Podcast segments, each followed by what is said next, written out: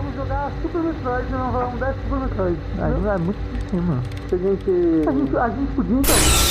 Já que é muito em cima, por que a gente não faz o jogo como é o jogo pra futuro já? vamos decidir agora, entendeu? Peraí, vamos decidir agora então? a gente É, decide ué. agora, grava a introdução agora e a gente já revela o que, que o outro vai jogar agora. André, eu não entendo. O que que eu jogo com o meu jogo? Eu gosto que o Rafa, ele automaticamente fica falso. Um de nós três vai indicar o jogo pra alguém, essa segunda pessoa vai indicar pra terceira, a terceira vai indicar pra primeiro. Por exemplo, da última vez o Corra indicou o Ori pra mim, eu indiquei o Hearthstone pro André, Verdade, o André indicou alguma coisa pra alguém, Bloodborne pro. Bloodborne- e ele gostou do Bloodborne. É verdade. Quase Jogou, terminou. Quase terminou. Eu sei que eu vou indicar pro André, hein? Um jogo que ele nunca jogaria se eu Mas não é, indicasse. é, vai ser é essa ordem? Eu tá. indico pra você, você indica pro Rafa. Tá, já sei. Tá, deixa eu pensar aqui. Ô, com carinho, hein? Você. Nada de me trollar, nada de Hearthstone, pelo amor de Deus. Mas não foi trollada, porque a ideia do jogo como eu jogo é tirar as pessoas da zona de conforto, porque é sempre bem-vindo, né, a gente jogar jogos diferentes, jogos que a gente não daria chance em outra situação. E, ó, e antes da gente falar os jogos aqui, vamos entrar no acordo de não precisa terminar o jogo. Não, não. Porque às vezes o jogo é muito longo, mas tem que jogar um mínimo. Eu acho que tem que terminar. Tipo Bloodborne, a gente não colocou pro Corraine que ele tinha que terminar o jogo. Até porque é muito difícil. Quando a pessoa for indicar, a gente estipula um mínimo aí no acordo. Vou indicar Monster Hunter pro André. Tem que terminar ainda. Eu sou o André Campos Eu sou o Dr. Sushi. Eu sou o Rafael Kina. e esse é o centésimo primeiro Dash Podcast no Jogabilidade.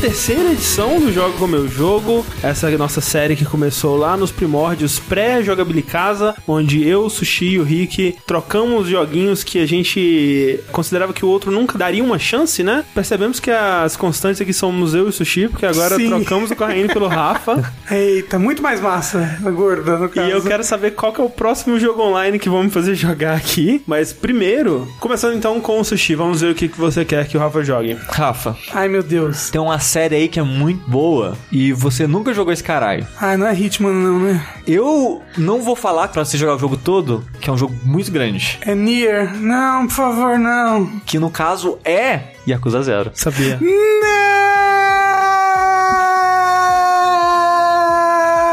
A cara do Rafa tá se contorcendo aqui.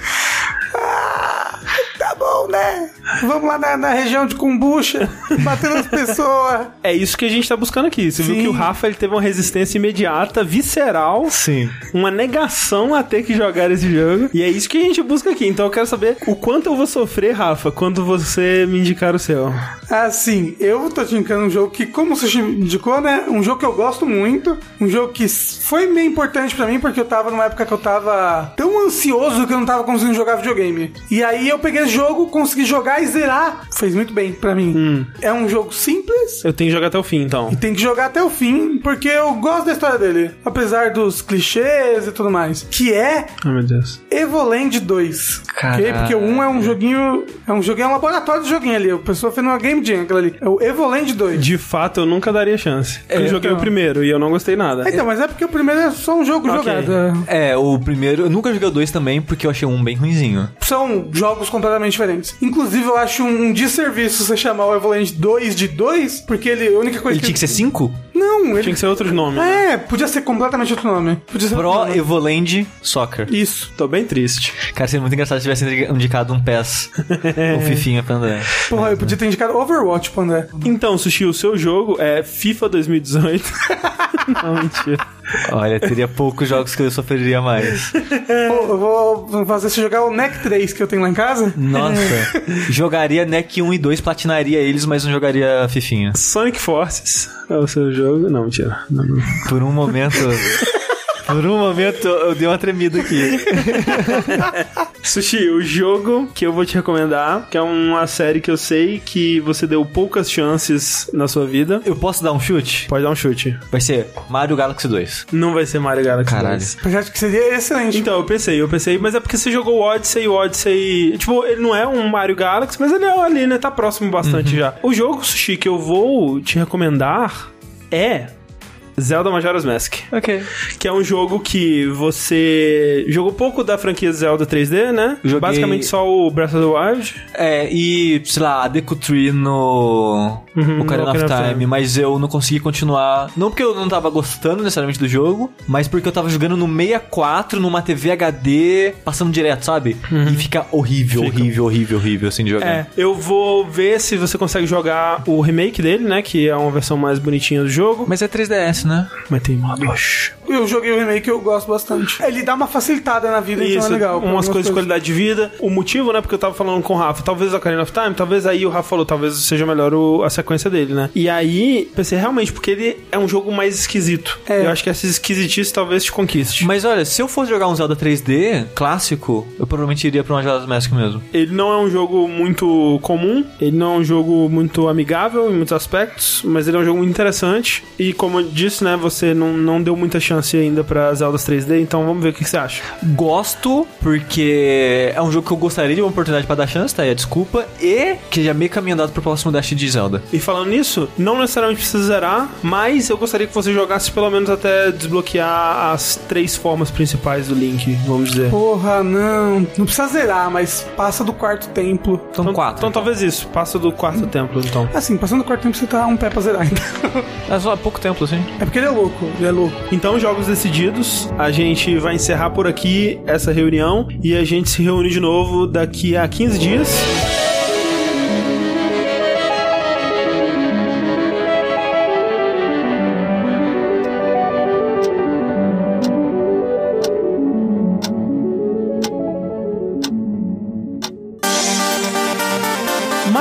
Gente partir para os jogos, nós temos um anúncio patrocinado dos nossos amigos da Promobit, que não é a primeira vez que estão anunciando aqui. Muito obrigado, Promobit. Muito obrigado. Porque olha só, tá chegando a Black Friday e você aí, querido ouvinte, ouvinta, está procurando formas de gastar o seu rico dinheirinho da maneira mais inteligente, mais Eficiente, eficaz. eficiente. Olha aí que coisa bonita. E uma dica que a gente dá é justamente a Promobit. Caso você não conheça, a Promobit é uma comunidade onde pessoas como você, né, usuários que se cadastram lá, postam ofertas que encontram pela internet. Vamos supor, Sushizinho vai lá, encontrou uma oferta de Red Dead Redemption 2. Aí ele vai lá e cadastra na Promobit. E se tiver gente inventando coisas Se lá? o Sushi for lá e falar assim, "Red- achei Red Dead Redemption 2 por 5 reais. Aí ele vai estar mentindo e a Promobit sabe disso porque a Promobit verifica todas as ofertas que são botadas lá. Exatamente. Manualmente, o que é bem impressionante. Manualmente, o que é. É o contrário do que o Steam faz. E assim, em época de Black Friday, né, que a gente sabe que aqui no Brasil tá mais pra Black Fraud, cara, se você vê nesses é, rastreadores de preço, você vai vendo agora, cara, os preços tudo subindo Nossa. vertiginosamente pra cair pro preço antigo na, quando chegar a Black Friday. Eu e o André, a gente tava procurando um eletrodoméstico ir pra casa. É. E se olha o gráfico, dois dias atrás tava muito mais barato que Com tá certeza. agora. E um bom lugar pra você saber o que é promoção de verdade mesmo vai ser na Promobit, né? Por Sim. exemplo, eu e o Sushi, a gente já colocou a geladeira que a gente quer e já colocou lá na lista de desejos, né? E agora, se essa geladeira ficar na promoção, a gente vai ser notificado, né? E se tiver um preço que a gente acha ok, quem sabe a gente compra uma geladeira nova, isso, Sushi. Quero. Mas, como a gente é um site de joguinhos, Aham, ouvi a- dizer. além de eletrodomésticos e outras coisas, você também pode encontrar desconto de joguinhos lá. É, e não só jogo antigo, né? Não é jogo justo, não, que só vai ter Bioshock 2 por 50 reais. Tem muito jogo lançamento, gente. Tipo, próprio Red Dead Redemption 2, no dia do lançamento, tinha oferta dele rolando por 170 reais. Que já é assim, não é aquele corte absurdo de preço, afinal de contas, no dia do lançamento, mas já é um valor abaixo do que você pagaria Sim. normalmente, né? Um mês depois do lançamento, rolou a oferta do Spider-Man de PS4 por 129. Xbox One X já rolou por 2.079, que é um valor muito em conta, cara, pro Xbox One X, né? É, foi o preço que eu paguei no PS4 normal, né? Pois é. Mas então é isso, Black Friday é na Promobit. Confira o link na descrição e fique de olho naquela geladeira, tio.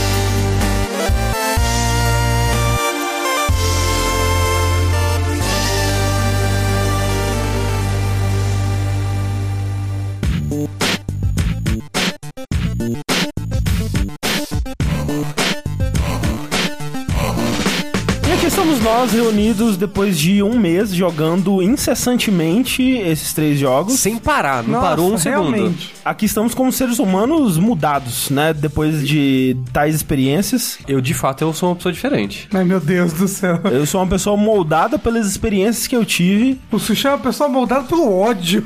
Eu não falei nada. Isso não, só estou falando, só, só tá- joguei a frase no ar. E é interessante porque, assim, as recomendações em anos anteriores, elas tinham motivações muitas vezes parecidas, que eram jogos que, em muitos casos, a pessoa tinha um certo preconceito com. Eu acho muito bom esse exercício da gente experimentar coisas diferentes fora do nosso costume. Pro jogo como o jogo desse ano, eu tava pensando sobre as indicações e é interessante, porque tivemos uma recomendação que foi por preconceito, que no caso foi o Yakuza, do, Sim. pro Rafa, né? Que ele Sim. só não jogava justamente por preconceito, porque todo mundo olha pra Yakuza, olha pro Rafa e fala: É isso aí, é anime. O Rafa gosta de anime, por que eu não joga essa porra? Não, sabe? shuneizaço. Se É. o Rafa gosta, vai gostar. Mas aí a gente teve também uma indicação que era simplesmente por falta de interesse, que no caso foi a minha, né, do Evoland 2, que tipo é um jogo que eu tinha conhecimento, é um gênero que normalmente, tipo, eu não tenho nada contra, né? Eu, eu jogo jogos desse tipo de, de modo geral. Eu só não tava afim, eu não iria jogar e nunca passaria perto. Mas vocês tinham um pouquinho de preconceito, porque jogou um,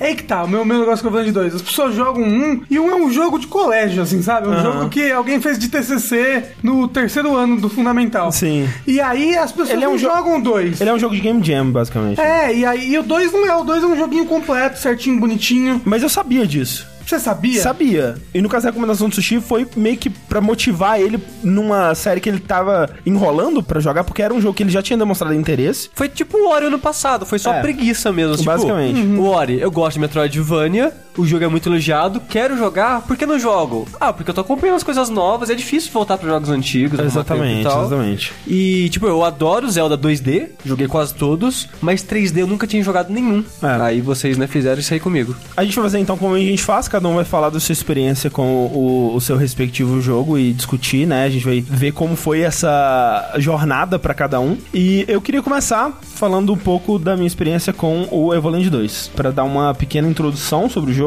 Ele foi desenvolvido pelo Shiro Games, que é um estúdio francês, que ele não tem muitos jogos, né? Ele tem lançado um jogo a cada dois anos aí, desde a sua fundação em 2013, né? O primeiro jogo deles foi o Evoland, o primeiro. Teve mais jogo, então, depois, entre o Evoland 1 e 2? Sim, sim. Assim? Porque o, o Evoland, o primeiro, ele é de 2013, ele é um jogo de Game Jam mesmo, né? Ele foi feito numa Ludundari lá. O jogo seguinte deles foi o Evoland 2, em 2015. E aí, ano passado, 2017, eles lançaram outro jogo, que é aquele Northgard, que é um jogo de estratégia. Caralho, o Northgard é muito bom. É. Eu já falei dele no Vértice e tal, eu é. gostei bastante, não sabia que era deles. E ele já tem um jogo novo anunciado, anunciado recentemente, que parece ser um, uma coisa cooperativa de zumbis ali. Não sei se é uma coisa meio Left 4 Dead, não dá pra saber muito bem, porque o, o trailer é meio que só de anúncio assim. Mas é um jogo chamado Darksburg. E- Eles estão variando bastante, então. Porque, tipo, do Evoland pra um jogo de RTS, pra um jogo Sim. disso daí. Hum, é que no Evoland eles fizeram todos os gêneros. Aí eles É. resolveram. Basicamente. agora pegar um gênero só de cada vez. Que eles não fizeram Evoland, tipo FPS. Justamente, tipo, a ideia do Evoland, o primeiro, era ser essa brincadeirinha com a evolução dos gêneros, né? Daí o o nome. E ele era um RPG, né? Visto de cima, assim. Ele brincava com, bastante com Zelda, Final Fantasy, um pouquinho de Diablo, assim. A ideia dele era que a cada nova habilidade que você pegava no jogo, você desbloqueava uma nova mecânica e o jogo evoluía um pouquinho, né? Seja graficamente ou mecanicamente, né? Em questão de gameplay. E ele ia desde um, um gráfico monocromático até 3D. No primeiro ele finalizava com gráficos poligonais mesmo, assim, meio que mostrando essa evolução do- dos gêneros. E é um conceito que, tipo, ele chama atenção, mas a execução não é muito legal, né? Eu acho que um jogo de dinheiro ele é muito bom, vai. Ele é completinho, bonitinho. Sim. Ele tem uma ideia bacaninha por trás. É uma gimmickzinha da hora. é. é. Mas ele é meio que isso, ele é meio que a gimmick dele, né? Ele É. não vai muito além disso mesmo. Ele não tem história, por exemplo, É. um, sabe? E a ideia do 2 era justamente fazer essa expansão, né? Fazer um jogo pra valer mesmo, com elementos desse conceito inicial da evolução dos, jo jogos, mas no 2 esses elementos eles ficam em segundo plano, digamos assim. Eles estão lá, mas eles estão lá pra apoiar uma coisa mais ambiciosa que eles tentaram fazer, né? E eles têm um pouco da brincadeira com o tempo dessa vez, né? Isso. Quanto mais no futuro você tá, melhores os gráficos, mais 3D fica o jogo. Quanto mais no passado, mais os gráficos vão diminuindo, né? Sim. Diminuindo, não é a palavra certa. Mas, por exemplo, quando é muito, muito, muito no passado, é o Game Boy. Quando tá bastante no futuro, é um 3D, 3Dzinho meio PlayStation Fantasy, 2, assim, meio é. PlayStation 2, é. Mas você consegue saltar no tempo nesse jogo? Sim, mais Sim. pra frente você tem como alternar por conta própria, assim, você pode visitar lugares nas épocas diferentes, assim, ver como que eles são e tal. Ele tem bastante influência de Chrono Trigger, até tipo nos gráficos, em algumas partes, e uma parte toda dele, uma área toda dele é diretamente referência a Chrono Trigger, aos laboratórios ali do futuro e tudo mais. E aí até o sistema de batalha fica um sistema de batalha, de batalha parecido com o Chrono Trigger. Não, a- a- o design da tecnologia ali daquele futuro é total, tipo, Toriyama, assim, né? Muito inspirado. É. Mas é, assim, o- o- a minha experiência com o Evoland 2, né, foi primeiro de confusão, tipo, por que que o Rafa me recomendou esse jogo? Que eu nunca tinha ouvido absolutamente ninguém falar nada de Muito positivo. Muito positivo, né? De tipo, ok, esse é um jogo que merece a sua atenção, o seu tempo. Porque tem muito jogo é legal, mas que, né, tem um mar de jogos legais e geralmente a gente vai flutuar pros jogos que são excepcionais ou que tem alguma coisa de mais interessante pra trazer pra eles. Então eu, eu fui tentando encontrar onde tava esse brilho, assim. Eu não sabia o que esperar dessa ambição do jogo. Então o começo foi interessante, assim. Foi começar num jogo com gráficos meio que 16 bits, mas não exatamente, porque ele é um pouco além. Ele é mais gráficos de PlayStation 1 quando começa ali, tipo um RPG muito bonito do PlayStation 1, né? Tipo um Legend of Mana, por exemplo. E um RPG que tá muito interessado em contar uma história própria dele, né? Ele começa contando sobre o mundo dele, que tem, né, uma guerra que acabou contra os demônios e você acorda, né? Tipo, clichê de RPG ali, mas você acorda sem memória, né? E uma, uma pessoa te introduzindo a esse mundo, você começa a fazer pequenas quests ali na cidade e tudo mais. Já é mais do que eu tava esperando, porque eu tava imaginando que seria algo super referencial desde o começo, até que ele eh, te manda resolver um puzzle e eh, na solução ele te coloca uma animaçãozinha do professor Layton, sabe? Tipo, cortando entre vários framezinhos e o personagem aponta pra tela e dá a musiquinha de sucesso, como acontece no professor Layton. E aí me tirou completamente do jogo, sabe? Porque é bizarro, assim, sabe? Tipo, o jogo ele tá tentando contar a própria história dele e ele faz isso de forma muito séria na maior parte do tempo, só que isso é intercalado com essas quebras de quarta parede que não se encaixam com nada. São as piadinhas bazinga. É, são tipo piadinhas de Big Bang Theory, assim, que estão lá sem propósito, sabe? E, e a piada é a referência. A né? piada é referência. Então, assim, você tá numa parte de stealth, aí vai ter uma piada com caixa do Metal Gear Solid, sabe? Você tá andando no esgoto, assim, numa parte que o jogo vira um jogo de plataforma, aí vai ter um bloco do Mario e tal. E fica por isso mesmo, sabe? E assim, eu não sou contra necessariamente o humor de referência, mas a gente até comentou sobre isso em alguma outra ocasião, que, tipo, pro humor de referência funcionar pra mim, ou ele tem que estar bem inserido no contexto, né? Ele tem que estar sendo bem utilizado ali, ele tem que fazer parte da intenção da história, ou tem que ser de uma referência muito obscura. Se ao invés de referenciar Mario, eles referenciassem, tipo, sei lá, o Mihara Kawase, assim, sabe? Uma coisa muito inesperada, assim, eu ia ficar, caralho, que da hora, meu Deus do céu. Mas é tipo, ah, Mario, né? Ah, Stealth, Metal Gear, né? Que porra, denominador comum mais baixo possível. E aí eu só fico meio, ah, tá bom, vai. Esse tipo de coisa me tira do jogo, porque assim, eles não tentam encaixar isso dentro do que eles estão querendo contar, sabe? Não é como se você estivesse visitando dimensões alternativas onde o Solid Snake existe ou coisa do tipo. O que ele tenta trazer como parte da narrativa dele quando ele quer brincar com essas convenções de jogos, né? Porque afinal de contas, Evoland ele ainda vai brincar com isso, como a gente disse, os gráficos vão mudar de acordo com a passagem do tempo. É justamente com esse lance da viagem no tempo, que é inserido na história e você entende, né? Que tipo, ok, nós somos para o passado e ser representado com gráficos que teoricamente eram para ser meio que mais 8 bits, mas não são necessariamente 8 bits também, porque eles são muito mais bonitos do que gráficos 8 bits seriam, eles são mais para um Super Nintendo mesmo, mas até além também do Super Nintendo é meio confuso. Eles deviam ter seguido uma cartilha. A gente tá recriando um gráfico 8 bits, o que, que é possível no gráfico 8 bits? No 16, o que, que é possível no 16? E, e, esse tipo de coisa me deixa meio irritado, assim, às vezes. Mas fora isso, fora o lance da viagem no tempo, todas as referências que eles fazem a jogos, elas soam muito aleatórias, sabe? Porque eles têm uma história pra contar e eles estão interessados em contar essa história, sabe? É uma história até bem séria, assim, sobre guerra, sobre, sei lá, racismo, sabe? Tem uma toda uma plot sobre o- os demônios, né? A relação dos demônios com os humanos e um dos membros da sua party, ele é um demônio e você vai conhecer ele mais a fundo e entender melhor as motivações dele, do povo dele e o que aconteceu com o povo dele e tudo mais. E, sabe, pessoas morrem e tem momentos que eles tentam fazer como momentos sérios e emocionantes. E aí tem uma piadinha sobre, tipo, ah, o personagem comentando, nossa, mas o, o script desse soldado estava meio esquisito, né? Eu acho que o programador tava com preguiça. Casca, casca, casca. Eu fiquei saltando entre esses momentos que o jogo parecia que ele queria me manter no mundo com piadas que me tiravam dele. No tom, eu, eu não sei o que eles estavam tentando fazer exatamente. Eu acho que era pra ser mais uma coisa de comédia mesmo. E, e só não funcionou pra mim. É, Então, mas assim, se eles queriam fazer só comédia, eles falharam, né? Porque eles colocaram toda essa parte dramática pesada Na por verdade, trás. a parte dramática é a parte que eu mais gosto da É. história. Inclusive o final eu acho bem legal. É, eu não cheguei a zerar. Eu não pretendo zerar, porque além disso,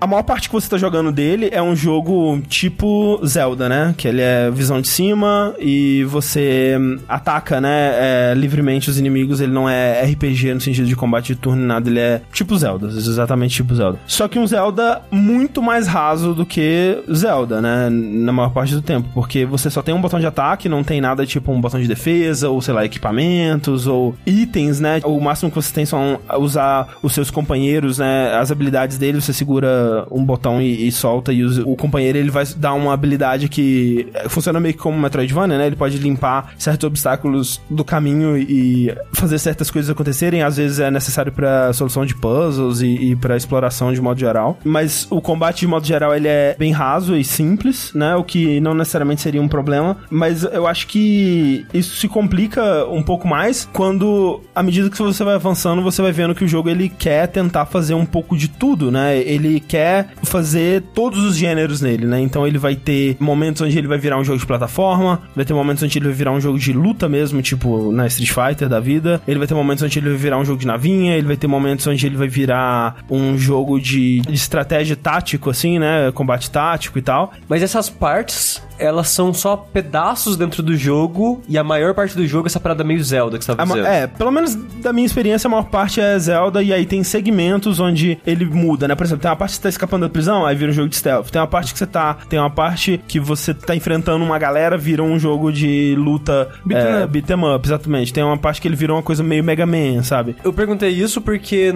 no primeiro meio que você não volta, né? Conforme o jogo vai evoluindo, ele nunca mais volta pro estágio anterior dele. E eu achei que esse poderia ser mesma coisa, mas aparentemente não. Não, não, ele sempre volta, ele sempre É, até retorna. porque você tem essa liberdade de viajar no tempo, né? Então, É, e em todas as épocas, né, em todos os estilos gráficos, ele sempre tem uma base que é a base do Zelda, né? Em alguns estilos ele vai ter uma brincadeira ou outra. Por exemplo, o jogo de luta, ele existe no, no 3D, né? E coisas assim. O problema de você tentar fazer tantos gêneros assim é que você não consegue focar muito em nenhum, né, direito. E é Então, justamente isso, né? O combate principal, ele é raso porque ele não é o único combate do jogo. Ele vai ter outras maneiras de você interagir com ele. Só que ao mesmo tempo, quando você chega lá, imagino que não seja nada demais também. Não, nenhuma dessas coisas é muito boa, sabe? Tipo, Mas é... são todas decentes. É, são todas decentes, exatamente. Isso é impressionante. Eu aprecio muito, assim, a ambição do jogo e, e dito isso, eu não terminei, então eu imagino que tem ainda mais coisas que eu não vi, sabe? Eu aprecio muito, assim, o, o que, que os caras tentaram fazer e o quanto que eles conseguiram fazer dentro do que eles se propuseram. Eu imagino que, assim, se alguém vai jogar esse jogo e não sabe que ele tem um momento que ele vira 3D, deve ser um momento muito foda, sabe? Porque você tá lá no- nos gráficos meio 8 bits, assim, você ativa uma parada e de repente corta, dá um fade to black e volta e tá o jogo todo em 3D, assim, sabe? Deve ser muito da hora. Só que assim, o 3D é meio feio, sabe? E na verdade eu preferiria que o jogo inteiro fosse no primeiro gráfico de todos, que é o, o que no começo Do ali você Boy? paga. Não, não, é, no segundo gráfico de todos, que é o 16 bits ali, que é o mais bonito, que realmente ali é uma pixel art linda. As cores, as animações, os sprites são muito bonitos. Só que assim, no, no comecinho você passa essa parte do presente interessante, digamos, né? Você fica, sei lá, 15 minutos nela e aí as próximas, sei lá, 6 horas do jogo você vai passar ou na 8 bits ou na 3D, sabe? Que são muito menos atrativos visualmente do que a, a, a primeira, o que eu achei meio triste. Mas eu acho o 3D bonitinho, poxa vida. É não. bonitinho. A parte de luta, por exemplo, em 3D do Street Fighter é bonitinho. Ah, é muito sem personalidade, assim. É, não é tão bonito que nem os outros. Não. Mas não é feio. é sem personalidade, é meio sem graça, meio sem sal, sabe? Porque realmente você vê e, Parece tipo, um Maple Story. quando vai pra 3D, sabe, Dois. você vê que, tipo, eles tiveram que fazer muitas outras coisas, assim, porque quando você tá em, em 2D, o spritezinho ir de um lado pro outro já comunica muita coisa, né? Quando você tá em 3D, não, eles têm que gesticular e movimentar e tem uma série de novas animações e você vê, cara, os caras realmente, porra, parabéns, assim, pelo esforço, sabe? Só que eu não sei ao que esse esforço tá servindo, sabe? Porque, tipo, qual que é a ideia principal desse jogo? É fazer essa brincadeira com gêneros e estilos ou é contar essa história que eles estão contando, que é, no caso, a parte que o Rafa mais gostou? Porque me pareceu, sem dúvida, a parte mais interessante e a parte mais única, digamos assim, por mais que não seja nada única também, né? É cheio de clichês Sim. do gênero e tal. Mas nada disso que tá acontecendo, essas mudanças de estilo e essas mudanças de gênero, estão lá pra apoiar essa história, sabe? Nada Não. disso faz diferença. Essa parte é a parte do gimmick, sabe? É. É o que vai tornar o jogo interessante para as pessoas. Ah, olha, esse é o chamariz do jogo. É. Olha, ele muda de gênero. Mas é um chamariz bizarro. Eu, eu sempre volto pro Matt Hazard, que muita gente nem se lembra mais, mas Matt Hazard é, é como se fosse um personagem tipo um Duke Nukem da vida, que teve muito sucesso nos jogos de antigamente, e aí ele tava voltando com um novo jogo, só que, tipo, ele nunca existiu, né? Era só uma brincadeira com esse tipo de personagem e tal. E aí tem esse jogo que é um jogo que ele brinca com os clichês do gênero desses jogos, né? Só que, tipo, pra você brincar com isso, você tem que fazer um jogo meio ruim, sabe? Porque quando você tá zoando o que os jogos faziam errados, você tá fazendo o que eles faziam errado, e logo o seu jogo também é ruim, então, tipo, não funciona, sabe? É. É tipo o jogo do Angry Video Game Nerd. eu Não sei, nunca joguei. Eu não joguei ele. Mas é, ele, ele, ele zoa tudo que o Angry Video Game Nerd falava que é uma bosta nos jogos. Mas aí. Fazendo, entendeu? É.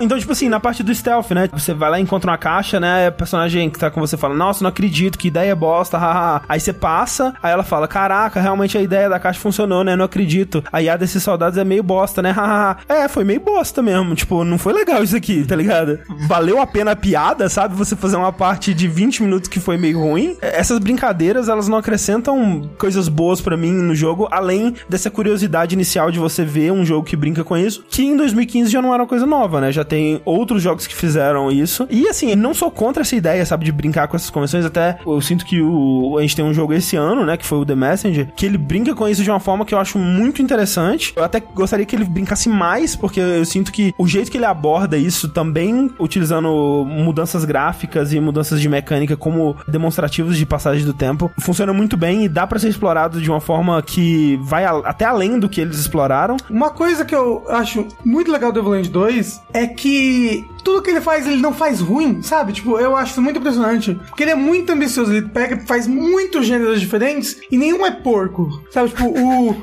o, o de cartinha é legal, aquele de estratégia que você vai com os exércitozinhos andando é bacana. Mas é isso que eu consigo dizer no máximo, sabe? Não, mas eu acho isso Mas é- impressionante. Eu acho que a vida não é só feita de momentos excelentes, uau, 10. Esse jogo ele é um 7. Eu acho que ele é bom ser apreciado como um 7. Por que, que você achou que seria uma boa trazer ele pra cá? Só porque ninguém fala dele, eu queria falar dele. Nem eu nunca vejo ninguém falando desse jogo. Eu acho que é, ele merece não ser falado. Não, vamos falar um pouquinho. Porque justamente falar, porque- falar o que, que ele fez de errado, o que, que ele fez de certo. Não, não, não, não, eu acho, Entendeu? não, eu acho super válido a gente estar falando dele aqui, mas eu entendo por que, que as pessoas não falam dele, entendeu? tipo, eu não, eu não acho que é uma injustiça, porque, tipo, ele não faz nada. Não, não tô nem falando de excepcional. Tipo, a a coisa mais impressionante que ele tem nele é a ambição dele. Se for por esse motivo que você trouxe, eu acho válido apontar essa ambição dele. Mas é uma ambição muito mal aplicada, sabe? E, e ela é uma ambição que ela não beneficia o jogo de modo geral, sabe? Na verdade, ela prejudica. Porque se eles tivessem focado em menos coisas ou em uma coisa só, eu tenho certeza que esse jogo seria muito melhor. É o que aconteceu com o próximo jogo deles. Agora eles estão focando numa coisa só. Exatamente. Mas é,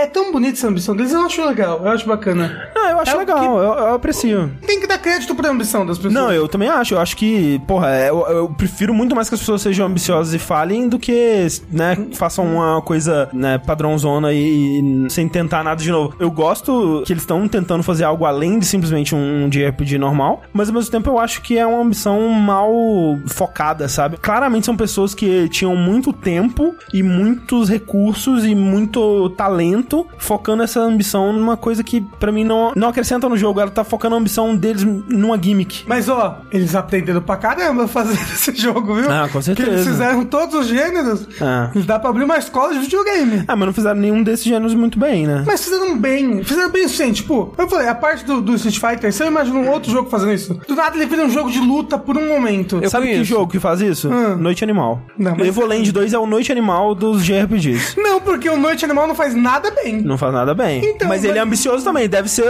apreciado pela sua ambição. Deve ser apreciado pela missão, mas o negócio é que ele pega e te joga no jogo de luta, pans, e o jogo de luta funciona. Ele Mas- comba bem, ele é fluido, ele não é, bonitinho. Não é fluido, não. Ele não, é, funciona. não, não é fluido nem bonitinho. É ele funciona. Ele é bonitinho, Não, para. não é bonitinho, não. É bonito. Na minha cabeça ele é bonitinho. Tudo É um bem que eu 3D joguei ele muito- realmente em 2015, mas é bonitinho. Ele é um 3D muito sem graça. E assim, ele funciona. Eles terem feito tantas coisas que funcionam é realmente E pra- impressionante. e Pra 5 minutos de jogo. Mas assim, não sei, cara. Tipo, isso É, é não, um esforço que não se paga. não se paga, exato. É, isso me lembra muito o que o Sandroid fez, por exemplo, sabe? Eles tiveram uma ideia, porra, vamos fazer um jogo com essa pegada de visual meio que desenhado à mão e vamos transformar essa porra no Metroidvania. Pra isso funcionar, eles tiveram que fazer tanta concessão, tipo, de, de abrir mão de tantas coisas que o jogo não vale a pena no final das contas, Ah, é que sabe? o Standard já acabou o dinheiro, né? É diferente. Ah, sabe-se lá o que, que eles tiveram de dificuldade no desenvolvimento do Evoland 2 também, né? Eu não sei se tudo que eles fizeram aqui tava finalizado da forma como eles gostariam, né? E e mesmo que tivesse, o negócio que eu digo é, às vezes a ideia ser boa não quer dizer que o resultado vai ser bom, que você vai ter que abrir mão de muitas coisas pra essa ideia funcionar, sabe? Tipo, a ideia de ter mil gêneros parece interessante e divertida, mas quando você tá jogando de fato, a sua experiência é prejudicada porque nada é muito bom, porque você não consegue fazer nada muito bom, porque você tem que focar em muitas coisas. Não, mas é que tá, nada é muito bom, mas tudo é bom. Eu tudo diria- é de- decente, é decente. Não, é um não- 5. Mas Não, isso não, não, é um elogio não é- suficiente. não, e não Mas é, porque tudo, tudo essa parte tudo tipo uns 5 minutinhos, 10 minutinhos. Então, Não, não, não. Eu, eu, eu, eu entendo, Rafa. Não. Eu, eu sei que é impressionante eles fazerem vários gêneros funcionarem, mas ao mesmo tempo não quer dizer que isso faz um, ser um, É, jogo ser bom. E eu discordo do Rafa porque, assim, eu não acho que nem tudo é bom, nem tudo é decente. Eu acho que tudo funciona. E tudo funcionar já eu acho muito impressionante. Mas, assim, a parte de plataforma, não é um jogo de plataforma bom. Especialmente o 3D, pelo amor de Deus. A parte de, de Eu não stealth... Um stealth muito chato e básico e sem nada de interessante, sabe? E não é cinco minutos, sabe? Você fica um bom tempo nessas partes que são chatas e ruins, sabe? Tem a apreciação da ambição, tipo, você me fala, porra, vou tentar fazer um jogo que são todos os gêneros. Eu vou falar, caralho, porra, ambicioso, né? Que legal, vamos ver isso aí. Mas será que isso é inteligente? Tipo, e especialmente nesse caso, se você consegue dar uma justificativa do porquê que seu jogo tem que ser todos os gêneros, já me convence um pouco mais. Mas no caso do Evoland 2, nem tinha uma justificativa do porquê que. Não, é pela jo- comédia. É pela, é, é pela zoeira, é pela brincadeira com os gêneros, sabe? Então, assim, é um jogo que ele é prejudicado pela ambição dele, sabe? Essa ambição é o que me afastou do jogo e deixou ele um jogo mediano, desinteressante pra mim, assim. Então, como eu disse, eu, eu não pretendo terminar, por mais que tenha coisas interessantes na história. E o final dela é bem legal. E outra coisa também que incomoda nesse jogo é que a música não muda de era pra ela, que é absurdo. Que, por que não muda? Se tá visual 8 bits, por que, que não muda? Outra coisa também que me deixa puto, isso na verdade não é coisa só desse jogo, é, é jogo em pixel art que não segue a grade. A maioria dos jogos modernos de pixel art, eles fazem a- essa grade pixel em 7 milhões de resolução. O personagem tá numa resolução, o cenário tem outra resolução, aí aparece o retrato dele na tela, tem outra resolução. É porque é difícil. É Virou- difícil. A pixel art virou outra coisa, André. É, mas tem que... Ela, ela virou uma arte quadriculada, é um mosaico. É um mosaico, Basicamente. é. Não é mais pixel art, é mosaico. Mas tem que ter um pouquinho de cuidado nesse negócio aí que de- me deixa puto. Mas é isso, tem que apreciar os jogos medianos. Ah, Esse é o meu negócio. E jogo ruim também. Tem que apreciar, tudo tem seu valor a ser retirado. Não, eu, eu concordo com o Rafa que você tem que jogar jogo ruim pra poder apreciar mais os jogos bons ou até mesmo os medianos pra entender. É Você que- tem que entender o que, que deu certo, o que, que deu errado. Exato, entendeu? exato. Eu, eu acho que é um estudo válido, mas ao mesmo tempo, nem todo mundo quer esse tipo de estudo. Às vezes a pessoa tem pouco tempo ou pouco dinheiro e quer investir no certo. Que a gente usa o quê? Esse momento pra forçar os amiguinhos a jogar os jogos. Exatamente. Tá certo. Não, eu, eu- eu acho justíssimo, mas não quer dizer que o jogo é bom. Mas é bom. É um 6. É um cocô de poker face. É, ok. Com um leve sorrisinho de canto de boca, assim. Um sorrisinho significa que é ruim, você tá ligado, né? Então é. Ok, por isso que tudo eu tô bem. falando. Então tudo bem. Porque um 5, entendeu? Um 5. Não, então. Ele é um não, não, não. Gostei, não, não, pera, pera, pera. Eu gostei que o Rafa. Era um 6, né? Não, É. você falou 7 há tipo uns 15 minutos atrás, aí virou 6, aí virou 5. É porque a média do meu colégio era 7. Aí quando eu falar, passou de ano? 7. Aí eu lembro que vocês falam que é 5. Aí eu falo 5. Não, então, é porque 5 seria poker face. Mas se tem poker face com sorrisinho, aí já é 4. Então é um poker face, na verdade, com uma, os olhos levemente marejados. É, é o dito versão cocô. É o dito versão. Pronto. Pronto.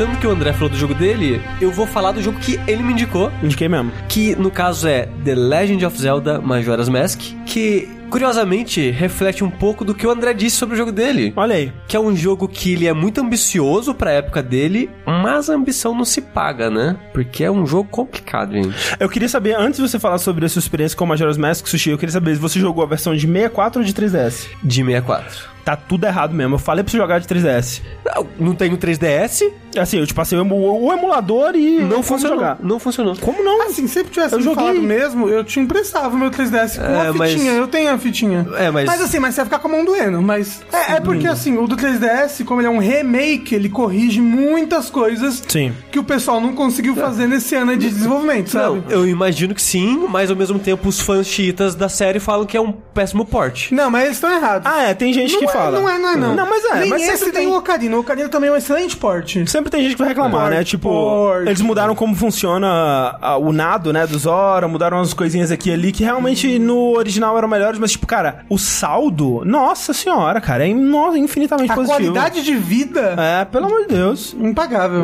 Mas o negócio é, não consegui fazer o emulador de 3DS funcionar no meu computador, mas de qualquer forma, eu achei bom jogar o de 64 porque é a experiência original. Ok, ok. Eu, eu, eu- eu gostei do 64 quando eu joguei também. Mas você jogou na época. É. Não Porque- joguei na época, porque não tinha 64, eu joguei no GameCube. E esse jogo na época, ele provavelmente era legal, porque na época você tava vivendo aquele tipo de design. Mas de qualquer forma, como que eu posso falar de Majora's Mask? Talvez começando do começo, né? Pra quem não conhece o o jogo, ele é o seguinte: terminou lá o Ocarina of Time, Link salvou o mundo, ele tá lá andando de cavalinho, lá o pôneizinho dele bonito. Aí ele é atacado através de uma traquinagem pelo Saci. Saci Pererê. Saci isso mesmo. Pererê. Isso aí. Que no caso é o Skull Kid, né? Tipo, o Skull Kid ele tem duas fadinhas, né? Um, um fadinha e uma fadinha. E elas vão lá, distraem o Link, aí cai do cavalo, o cavalo foge, aí roubam a ocarina dele nisso, e acontece tudo um- um- uma zorra nesse começo, assim. Dois Skull Kid num cavalo. Exato. O resultado dessa traquinagem toda é que o Link, ao perseguir o Skull Kid, acontece uma parada meio coelho branco do Alice no País das Maravilhas. Ele vai parar num outro mundo, num mundo mágico, e nesse mundo mágico, o Skull Kid transforma ele num Deku, que é tipo um, um bichinho da floresta, assim, é um né? bicho árvore, um bicho broto de, sei lá. Isso. é. E o começo do jogo é isso, né? Você não tem mais essa forma humana ou elfa, ou que seja lá que o Link é, e você quer recuperar a sua Ocarina, você quer recuperar a sua amiga Epona, e você quer salvar o mundo, né? Que pouco tempo depois que você se encontra nessa situação, você descobre que o Skull Kid continua aprontando traquinagens, e ele de alguma maneira, usando a Majora's Mask, ele tá fazendo a lua cair. Isso. A A Majora's, traquinagem final dele é isso. é, a Majora's Mask é, foi roubada do vendedor de máscara do Ocarina of Time, que ele que te dá essa quest, assim, né? Ele fala, ó, recupera a máscara lá pra mim que eu te retorno a sua forma humana e tal. E aí nesse processo ele vai descobrindo que tem mais coisa aí, né? Que ele tem que impedir o Skull Kid, porque senão vai foder É, tudo. porque ele também fala já, acho que nesse momento, que a Majora's Mask não é só uma máscara, né? ela é uma entidade, ela, é- É. ela era uma máscara de ritual. Era usado por um povo específico que Isso. usava ela pra fazer coisas malignas. E acho que depois aprisionaram o poder desse povo dentro da máscara. É uma parada assim, né? Sim. E aí, no caso, é a máscara que tá controlando o Skull Kid, né? Isso. É. No começo tem um flashback, né? Que você vê as fadinhas meio que conhecendo ele, aí encontra ele na chuva, tremendo assim. Sim, ele era bonzinho, é. É, ele, Ele parecia um carinha de boa. Só que depois vira um filho da puta, até as fadinhas abandonam ele, né? Sim. Porque ele começa a maltratar as próprias fadinhas. E a premissa inicial do jogo eu achei legal. A primeira uma hora do jogo, que é você voltando à sua forma original do Link, eu tinha achado legal, assim, do jogo, interessante. Porque o jogo ele tem essa premissa dos três dias, né? Que são as 72 horas pro mundo acabar. Cada hora nesse mundo é um minuto de jogo. Então você tem aí, tipo, uma hora e meia, um pouquinho mais de uma hora pro mundo acabar. E nessa uma hora você tem que resolver o que você tem que resolver. E a primeira vez que eu fiz esse loop dos três primeiros dias, que foi tipo, eu conhecendo o moleque lá que tava tentando estourar a bexiga. Aí eu estourei a bexiga pra ele. Aí ele falou: Putz, se você fosse humano, você podia entrar no meu grupo, porque tem muito racismo nesse mundo. Caralho, como o povo é racista nesse mundo. É. Não, tem, sério, tem muito racismo, tipo de gente que não fala com você porque você é de uma raça específica. E umas paradas assim. Eu não sei se vocês pararam pra pensar isso na época que você tava fazendo o jogo, mas é muito errado, muita coisa nesse jogo, nesse nível. Termina é um lugar ruim. Ele é um jogo profundo. Jogo profundo. Ok, ok. Assim, eu já ouvi muito sobre essa profundidade do jogo, dessa parada que ele é meio que sobre os estágios da aceitação, né? Do luto. Ah, tem uma teoria porque sobre isso, no- O né? nome do lugar é Termina, estágio terminal, Panzo, final da É. vida. Aí tem os heróis, que tipo, a gente vai chegar nesses pontos, né? Aí, eu fui lá, ajudei o menino, aí falou: ah, me encontra todos os galera da minha trupe que eu falo a senha da- do meu grupo secreto, sei lá, do meu esconderijo. Parada chata pra caralho de fazer, que você tem que perseguir as crianças pela cidade, encontrar elas, aí cada uma delas tem um número na roupa, e o número delas no final vai dar senha, que é 31524, por favor, não faz esse minigame, já coloca a senha lá.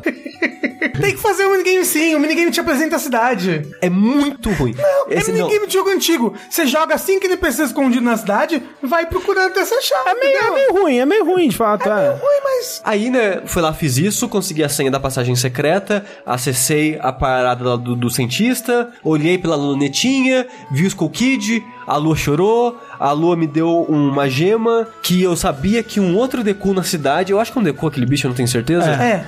Ele queria aquela gema pra poder ir embora da cidade, aí ele me dá a propriedade dele, que é tipo uma flor, que é uma flor que quando você é Deku, você pode entrar nela e ela meio que dá tipo um... arremessa você pra cima, você pode meio que planar um pouquinho, aí você fazendo isso, você acessa a parte do relógio da cidade. E basicamente esse é o primeiro objetivo do jogo, você conseguir chegar no topo do relógio. Aí quando você chega no topo do relógio... E o relógio só abre no final do terceiro dia. Isso, isso, isso. disso. O que é ok a primeira vez que você joga, porque você demora pra fazer tudo isso, né? Você tá andando pela cidade, vendo as pessoas, descobrindo o que tem que fazer. Então, foi o tempo certinho, assim. Tipo, não sobrou e nem faltou tempo. Eu cheguei lá no tempo exato mesmo. E chegando lá, meio que tem a conclusão do arco, né? Começa meio que uma luta com o Skull Kid, mas aí já tem as paradas da Zelda, você recupera a Ocarina e toca a música do tempo. Aí você toca a música do tempo, você volta no tempo, você perde tudo Sim. o que o Link tinha. Porque toda vez que você volta no primeiro dia desses três dias, o mundo volta pro estágio original. Aí, quando deu esse primeiro loop, você vai falar com um cara, o vendedor das máscaras, e fala, ô, recuperei o Karina. Que ele fala, ó,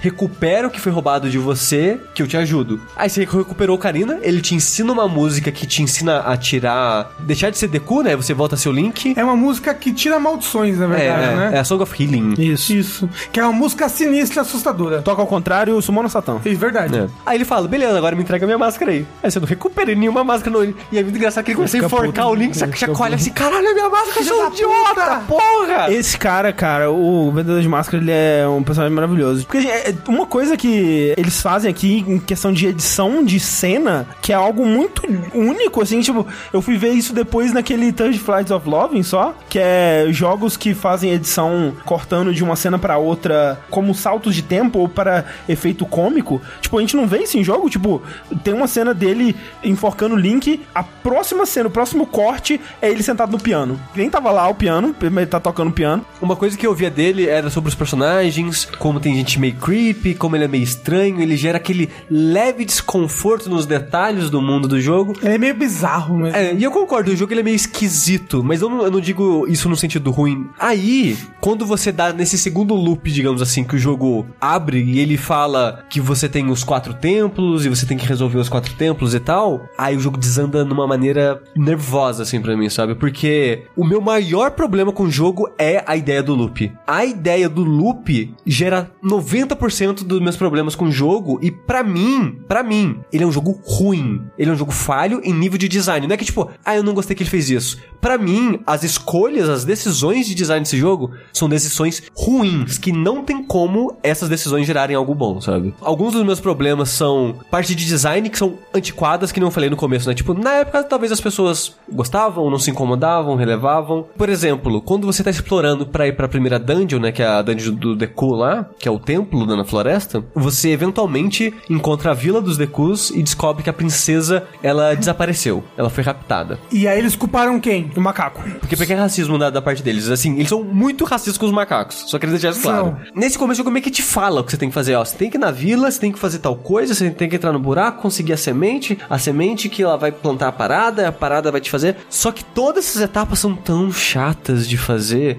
que você tem que passar numa parte stealth, aí no final da parte stealth você consegue a semente, aí você tem que voltar tudo. Mas, é é mais fácil você ser visto, porque pelo amor de Deus eu vou voltar fingindo que eu tô fazendo uma coisa stealth. Aí você tem que ter a garrafinha, garrafinha você tem que encher com a água, mas a água tem que ser lugar específico, não pode ser qualquer água Não, não. não, tem que ser uma água limpa. Água limpa, água pura. Aí Que a água do lugar tá envenenada.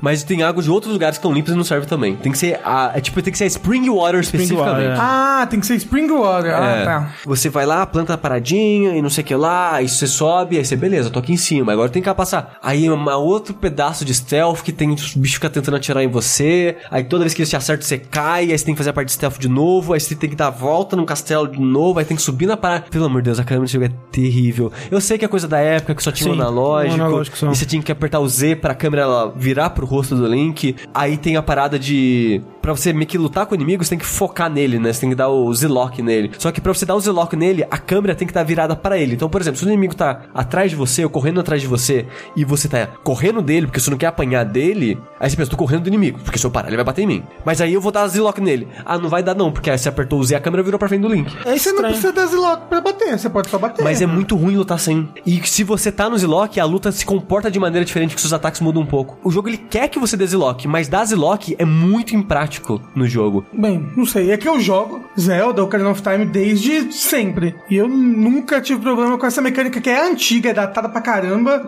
Esse negócio de natureza analógicos, eu nunca tive o Ah, menor problema. Isso é, isso é estranho porque, tipo, eu imaginei que o Sushi ia fosse ter problemas com a, a velhice do jogo, mas eu não imaginei que isso seria apontado aqui, porque, tipo, o Sushi ele, ele consegue jogar jogos velhos que são muito datados hoje em dia, né? Tipo, você Ma- joga mas- Kingsfield, por exemplo. Mas esse jogo, ele envelheceu.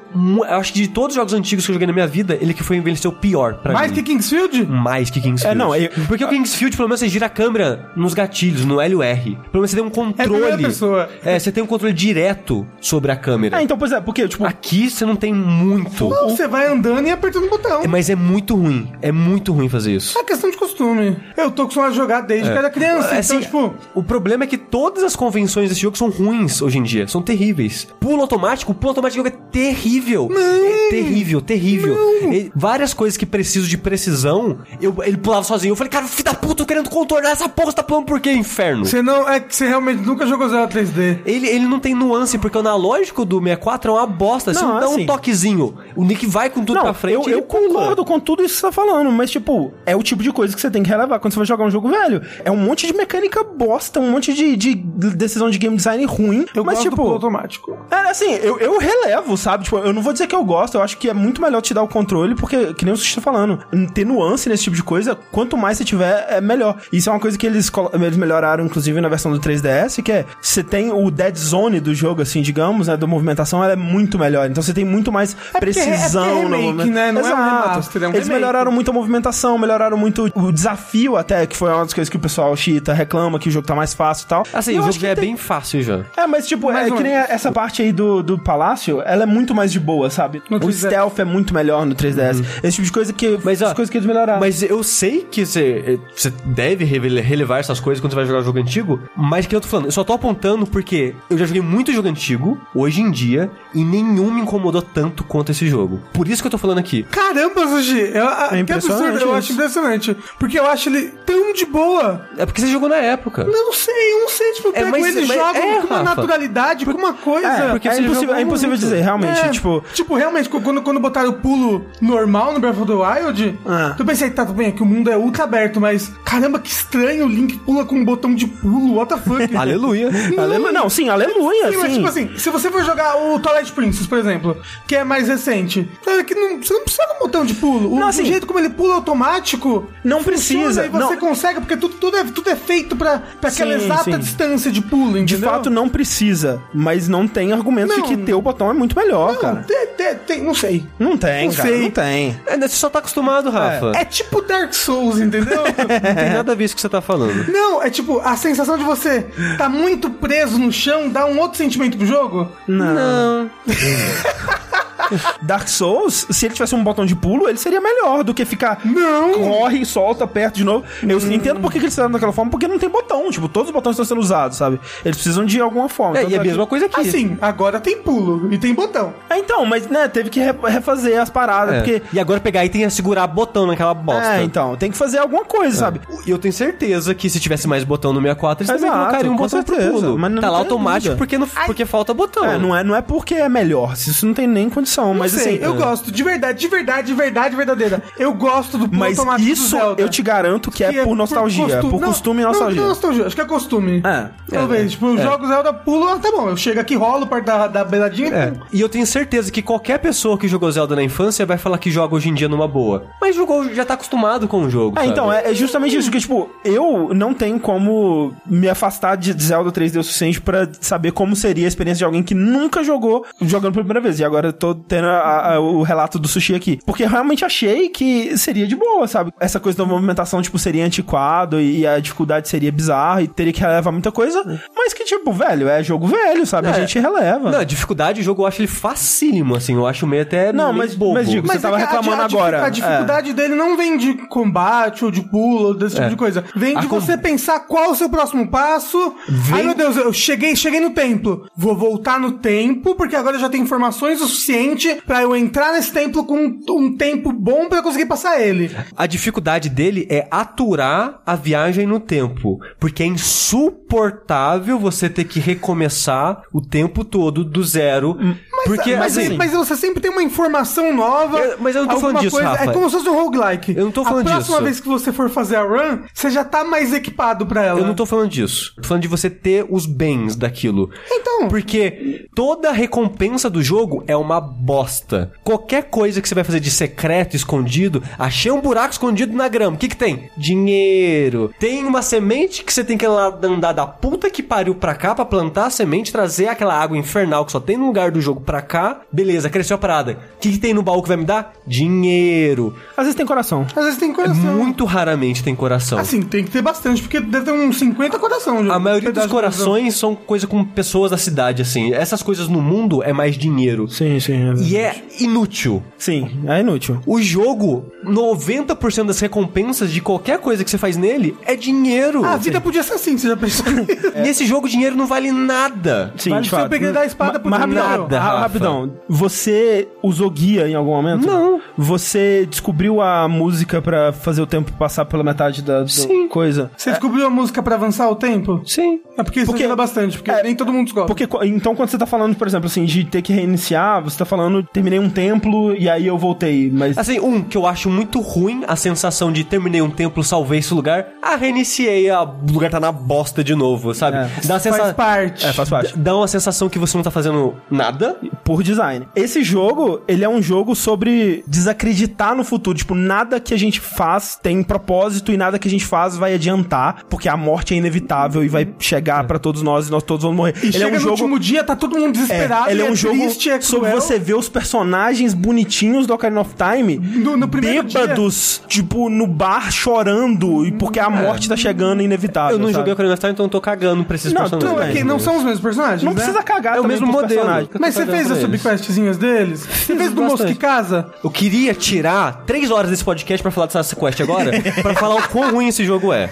Em questão de design mesmo. Porque é assim, essa quest, no começo você vê um cara com a máscara do Pikachu colocando um- um- Pikachu. uma cartinha numa caixinha de correio. É uma raposa. Só faltou a bochecha vermelha. É. Aí, beleza, você vê esse cara. Aí você tá andando na cidade, sem conversando com as pessoas e tal. Aí, eventualmente, você encontra a mãe desse cara, que em teoria você não sabe que esse cara, mas é obviamente esse cara. Fala, ô, meu filho sumiu, o casamento dele, blá blá blá. E toma essa máscara dele aqui, porque por algum motivo, mecanicamente, no mundo do- desse jogo, você só consegue interrogar as pessoas sobre o desaparecimento dessa pessoa usando a máscara dessa pessoa. Mas é o quê? Mecânicas e blá blá blá. É o mundo como ele funciona. É. Todo Aí- mundo bota uma máscara. você coloca a máscara desse rapaz pra interrogar as pessoas. É quando automaticamente você coloca essa máscara e fala: Conheço esse filho da puta, é o cara na máscara ali do, do Pikachu. Só que o jogo não deixa você falar com ele. Você encontra ele em alguns momentos dos dois primeiros dias. O jogo não deixa você falar com ele porque o jogo não deixa você falar com ele. Beleza, o jogo não deixa você falar com ele. Aí eu pensei: ele deixou uma cartinha. Eu vou seguir o carteiro. Você vai lá, segue o carteiro. Aí você tem que resetar e seguir o carteiro. Aí você vai lá, beleza, vou andar atrás do carteiro aqui, tô andando atrás do carteiro. Passei 30 minutos do jogo, da minha vida aqui, andando atrás da porra desse carteiro. Beleza, o carteiro pegou a carta, levou pra moça. Eu já sabia que essa moça tinha relação com ele, porque eu já sei que essa é, a moça é a noiva dele, porque eu já conversei com as coisas da cidade. Só que quando eu fui falar com essa moça, talvez eu fui falar de manhã, eu fui falar no- talvez no dia 2, eu fui falar com ela no momento que ela falou: Nossa, você tá usando essa máscara, você também tá procurando por ele, né? Que coisa. Ponto final. Não resultou em porra nenhuma. Você tem que falar com ela num momento específico, depois que ela recebe a carta do filho da puta do carteiro que você perdeu 30 minutos perseguindo um carteiro pra descobrir que tem que fazer isso. Porque ela não recebeu a carta. Aí, beleza, ela recebeu a carta, eu vi a cutscenezinha da recebendo a carta, coloquei a máscara e falei com ela: Olha só, você, né, com essa máscara tá procurando ele também, beleza? Olha só, acabei de receber uma carta dele aqui e eu queria falar com ele, só que o carteiro não quis falar onde ele tá. Então, toma essa carta dele aqui, aí você, né, coloca a carta em algum lugar e, e segue o carteiro pra mim, beleza? Vou fazer essa porra de colocar a carta aí. Eu fui numa caixa de correio, coloquei a carta e espera a porra do carteiro. Aí nesse tempo eu devo ter feito alguma coisa que eu tinha mais coisas pra fazer na cidade, o dia começou a virar, que o dia começa às seis da manhã nesse mundo, tipo pro André, não começa meia-noite, começa às seis da manhã. Tá certíssimo. Quando tava próximo de amanhecer, coloquei a carta e fiquei parado do lado da caixa de correio, de maneira nem um pouco suspeita. O carteiro foi lá, pegou a carta, vou seguir o carteiro. Só que o carteiro não vai entregar automaticamente, obviamente, porque ele tem que o quê? Pegar todas as cartas da cidade e a gente começar a entregar as cartas. Então eu vou seguir no carteiro, porque eu, eu não sei, né, quando ele vai fazer a conexão com o menino, então tem que seguir o carteiro. Então vai mais 30 minutos da minha vida nessa porra seguindo o carteiro pra saber o que o carteiro vai fazer. Aí o carteiro foi entregar a carta pro menino. Eu sabia que tinha que tocar o sino, porque tem uma placa do lado do sino. Eu já toquei o sino, só que quando eu toco o sino, o menino aparece e fecha a porta na minha cara. Mas aí quando o carteiro toca o sino, o menino pega a carta do carteiro e vai embora. E a porta que sempre teve trancada, por algum motivo tá aberta agora. O jogo não fala nada, mas tá aberta agora. Aí eu entrei lá. Ele Aí, esqueceu, ele pegou a carta Aí, quando você entra lá dentro, ele fala: Olha, eu li essa carta e na carta fala pra eu falar com o menino de verde que tá andando atrás de mim. Tá eu aqui falando com você agora. Isso é muito tempo pra você descobrir isso. É muito tempo Assim, de jogo. Tudo que você me falou agora foi maravilhoso. É, me parece fascinante. É, tipo, você tem três dias de loop, como se fosse dias da marmota, só que você sabe tudo que vai acontecer. Então você vai planejando as coisas. Eu sei que o carteiro vai chegar aqui e eu vou usar isso pra descobrir tua informação, poder entrar em tal lugar. Isso é muito legal, Sushi. Aí, ele te fala: Ó, roubaram minha máscara de casamento, o filho da puta me transformou em criança. Aí, ó. Filho da puta amaldiçoando os outros. E eu tenho uma máscara aqui que tá nessa parede, que ela tem uns furinhos, tipo quadro, né? Com furinho no olho. E tá na loja de penhor aqui, que eu sei que ladrões, né, vêm vender coisas aqui. E eu vou ficar de olho pra ver o cara vender minha máscara aqui. Tem várias etapas essa, essa história. É a maior quest do jogo. E tem várias etapas que você pode travar porque você não tem um item que você precisa pra continuar ela. Se você fez tudo isso que eu falei agora, você perdeu uma hora da sua vida fazendo isso. Chegou na próxima etapa que precisa de um item que você não tem, você vai ter que fazer tudo isso de novo. Não precisa que você avance Você- o, o tempo de meia e meia hora. Sim, mas você tem que fazer tudo de novo. Beleza, consegui o próximo item que precisa. Sei lá, eu tenho ou o escudo que reflete a luz, ou sei lá, tem, tem vários itens que você precisa. Ou a parada do leite, a, para entrar no clube do, do- do- da parada do leite. Clube do Leite. É, tem, tem muitas etapas essa parada. E várias etapas são barradas por item. Tipo, uns quatro momentos específicos assim você vai precisar de item. Sim. Se você fez isso do zero, precisou do primeiro item? Putz, precisei do primeiro item. Peguei esse item, terminar essa quest. Chegou lá, putz, precisa de outro item. Faz ela do novo do zero. Peguei o, o terceiro item. Ah, não termina, você precisa de um quarto. Faz ela de novo desde o zero. É muito ruim isso. É, assim, esse é o exemplo mais extremo do jogo, É, né? porque essa é a última quest. É a quest mais difícil do jogo. Ela- Mas o negócio é que você já sabe tudo que você tem que fazer. E você tem o poder de avançar no tempo. Mas você tem que fazer. E você mesmo avançando no tempo, você perde, porque o tempo ele não avança um momento que você quer. Ele avança de 12 em 12 horas. E é só assim que Ah, ele é, avança. é, ele é, é no 64, é Não, assim. não, É. é. que no 3DS você pode avançar de tempinho em tempinho. E no 3DS você pode fazer save manual também. É. Então, E aí, ó, e o save desse jogo é uma bosta. Não, é- não, isso eu concordo. Sim, tipo, é, é, que ridículo. tirar É uma estatuazinha lá e mas, é, mas é aquela coisa, tipo, o desenvolvimento desse jogo é uma loucura, né? Ele era pra ser uma expansão do Ocarina of Time, aí o Aonuma falou, porra nenhuma, vou fazer um outro jogo, aí os caras falaram, tem um ano, filho da puta. Aí ele ficou um ano morrendo, né? Quando falaram pra ele fazer o remake do Majora's Mask, o cara chorou de, só de pensar em ter que voltar pra mexer naquele jogo no inferno de novo. E, tipo, ele é um jogo que muitas coisas nele estão lá por falta de tempo, falta de polimento, e obviamente isso é muito claro, assim. Muitas dessas coisas foram melhoradas no- na versão do, do 3DS. Por exemplo, o Bombers Notebook, né? O, o, o seu. é, Você tem um o- di- a tabela de horários, né? Pra cada um. E, tipo, toda vez que você faz alguma coisa, que você interage com alguém, que você descobre uma nova informação, ele marca automaticamente no, no sua parada e você fica com um diáriozinho mostrando onde cada personagem tá, em cada momento do- dos, de cada um dos três dias. E Que era o que, algo que você tem que, fazer. você tinha que fazer na mão antes, É, né? exato. Que é, né, é muita coisa, cara. É muita informação. Você tem que você teria que fazer uma tabela do Excel, basicamente. Então tem muita coisa que é falha de design, mas é uma daquelas coisas, tipo, que nem o, o controle tanque no Resident Evil, sabe? Que é uma mecânica que não foi feita com essa intenção, mas que acrescenta pro sentimento geral do jogo. É um sentimento de desamparo, de desespero, de estranheza, de depressão, sabe? E pra mim, essa clunkiness, digamos assim, da viagem no tempo, só estraga o jogo pra mim. Por exemplo, toda essa quest que eu falei, ela é opcional, por sinal, tá? É. Só que você não sabe que ela é opcional, porque tem muita coisa pra fazer no jogo. E você, ah, ok, talvez isso é importante, talvez eu vou conseguir mais que um coração. E essa quest, ela é só uma quest, ela não te dá nada importante. Não, é nem só Pode dar narrativa. uma máscara, não dá? Mas não é importante pra nada. Essa quest é só pela história. Ah, não, não, não. Na verdade é que é importante se você quiser ser completionista, porque se você tiver todas as máscaras do Ah, jogo... não, mas aí caguei, Aí foda-se. você pega a última máscara do Que, jogo. que essa máscara não tem função a não ser ocupar espaço no seu inventário. Ela É, não faz nada. Ele tem bem menos dungeons, né, do que É. um Zelda normal. Tipo, o Ocarina of Time deve ter um, dois, três, quatro, cinco, umas nove dungeons o que tem o Ma- Ocarina of Time. É, eu não sei o Ocarina of Time, mas esse tem quatro dungeons, tirando a última, né? Mas cada uma tem bastante preparação pra você liberar aquela dungeon. É, o Ocarina of Time também tem, o assim... Ocarina of Time também tem. Mas o, o lance é que talvez mais conteúdo até do jogo tá nas sidequests, né? Tem muitas sidequests e as sidequests elas estão lá muito pra contar desse mundo, sabe? E, tipo, todas as sidequests elas estão interligadas com o mundo, assim, elas fazem parte dessa história central do fim do mundo, digamos assim, né? Da morte. E da morte, né? E todas elas têm a ver com, com, Com essa morte. temática, com essa temática de morte de. de... E de como as pessoas lidam com a morte de maneira diferente, é, né? exato. É, é muito sobre várias vinhetas de pessoas lidando com a morte de, de formas diferentes e o fim afetando elas de formas diferentes, né? É realmente, tipo, como se te disse, não tem uma recompensa, tipo, você não vai pegar um equipamento mais da hora, até porque outra convenção que ele, tira, né, que já era tradição ali desde o Link to the Past, era essa coisa de dungeons e itens, né, e tal. Ah, mas... mas toda dungeon tem seu item também.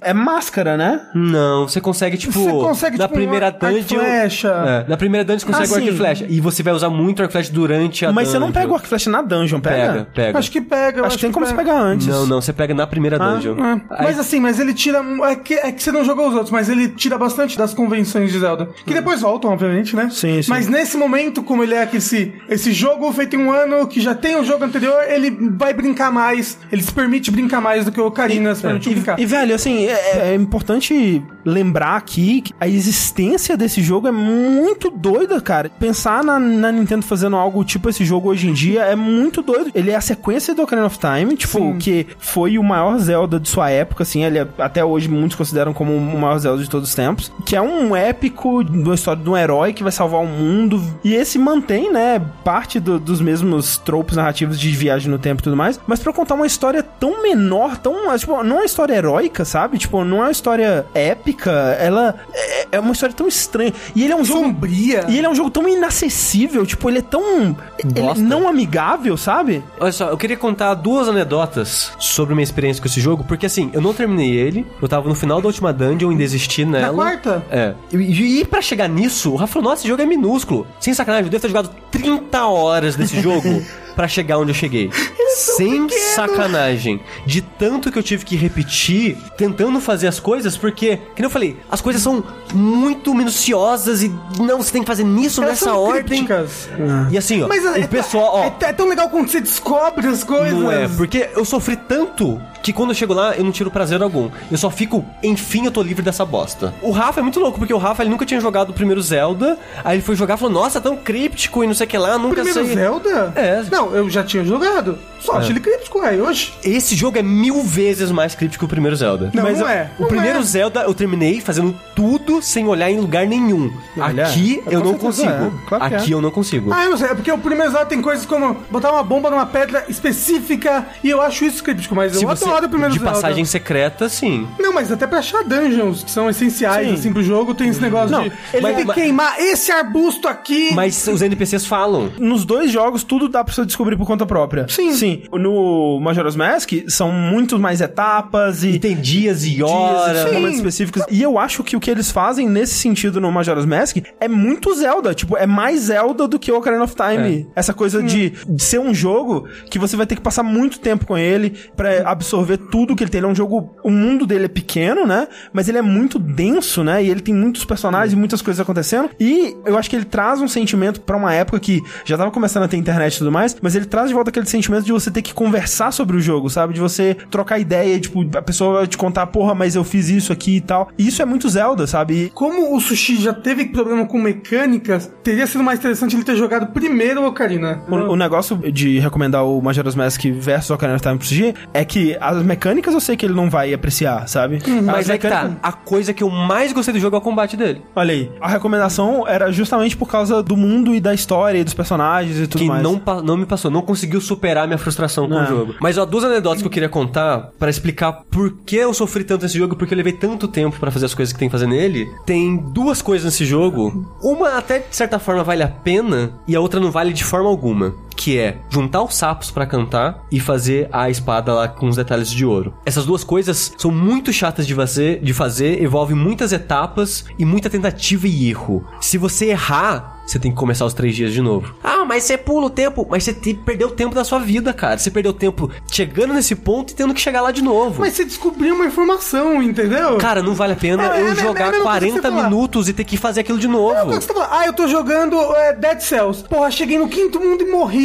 Porra, agora eu vou ter que chegar de novo no quinto mundo. Mas o caralho. momento a momento é gostoso no Dead Cells.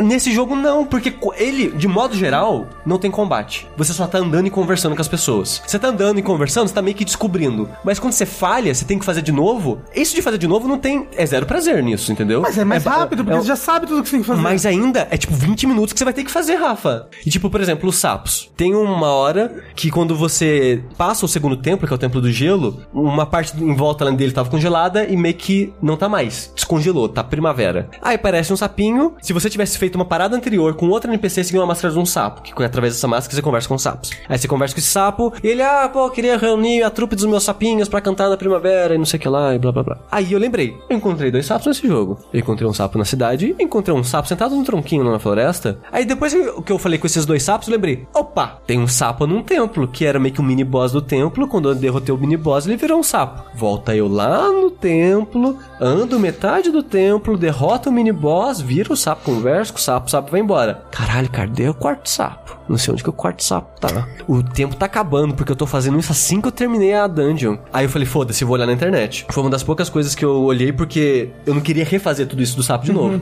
Aí eu descobri que esse sapo, ele tá numa dungeon que eu não fui ainda. E ele é um mini boss dessa dungeon que eu não fui ainda. Então eu teria que terminar mesmo e teria que voltar uma outra vez. Só que eu, pra fazer isso numa outra vez, eu tenho que derrotar o chefe da segunda dungeon de novo. Sim. Porque tem que virar primavera pros sapos aparecerem. Pra eu fazer as paradas do sapo, eu tenho que terminar de novo a segunda dungeon, voltar na primeira dungeon, fazer um pedaço dela pra matar o mini boss, e na terceira dungeon. Eu não vou fazer isso assim que eu for terminar na terceira dungeon, porque eu tenho que dedicar o dia inteiro pra terminar uma dungeon, porque dungeon ocupa bastante tempo. Então, depois que eu terminar a terceira dungeon, eu tenho que voltar nela e fazer parte dela de novo pra conseguir o sapo. Eu fiz tudo isso, todas essas etapas, leva bastante tempo pra você fazer tudo isso, revisitar as dungeons, e eu tive que fazer uma segunda vez, porque, como eu falei, eu fiz a primeira, descobri que não dava certo, tive que fazer uma segunda. Foi uns 30, 40 minutos de jogo pra fazer tudo isso, vamos dizer uns 30 minutos, e me dá um quarto de coração. Vai tomar no cu desse jogo. Mas um quarto de coração é a melhor recompensa que você consegue Não, no jogo. não, não É, vale eu a acho pena. que assim, a melhor recompensa seria uma máscara única, né? É, É, mas, a mas mesma pra- máscara ela ser é. só visual. Me pareceu divertido isso que você falou. Não, assim, De, de é, você, re- refazer, não. Não, É refazer meio não, mas, mas, tipo,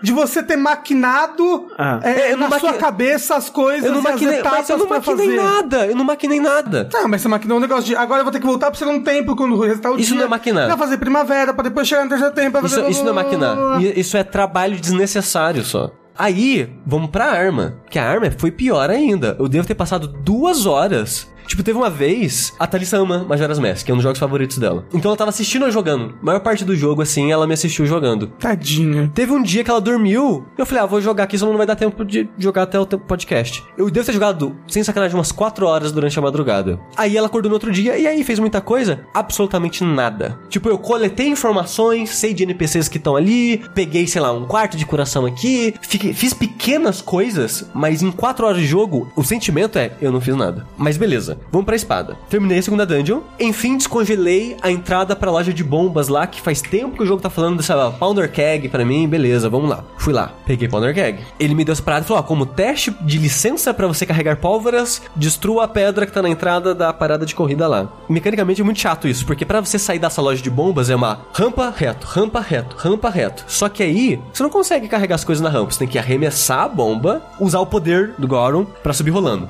Então você arremessa, rola, pega, arremessa, rola, pega, arremessa, rola, sai da loja, vai andando com a bombinha assim. Aí tem vários inimigos batendo em você que você não pode fazer nada porque você tá carregando a bomba. Aí você tem que, né, evitando os inimigos, o lobisomem bate na sua cara, você vai, foda-se, né? Eu vou, seguir aqui. Sou feito de Aí pedra, você, caguei. é, aí você vai seguindo, chega perto da parada e você tem um tempo, senão a bomba vai explodir na sua mão. Aí você chega em frente à, à parada de corrida, de novo, arremessa, que mais rampa. Então arremessa, rola, arremessa, rola, arremessa, rola. Que é um processo bem chato de fazer. Beleza, eu coloquei a bomba na entrada da, da parada de corrida, explodi. Porra, fiz o que eu tinha que fazer, peguei lá o, a licença pra carregar a bomba, vou entrar na pista de corrida pra saber o que acontece. Ah, uma corrida, ah, pô, vou correr, né? Vai ganhar um bônusinho ali, eu ganho alguma coisa. Imagino que vai ganhar alguma coisa, né? E é a pior coisa do jogo inteiro, essa parada, essa corrida. É terrível de controlar, os inimigos. Por algum motivo você tá um herói lendário tem espinho enquanto você tá girando, e os outros caras que são normais não tem espinho, batem em você, você perde a sua forma, quando bate de novo, aí você cai no chão e fica meio tonto. Corri umas quatro vezes até ganhar, ganhei. Eles me deram pó de ouro. Eu,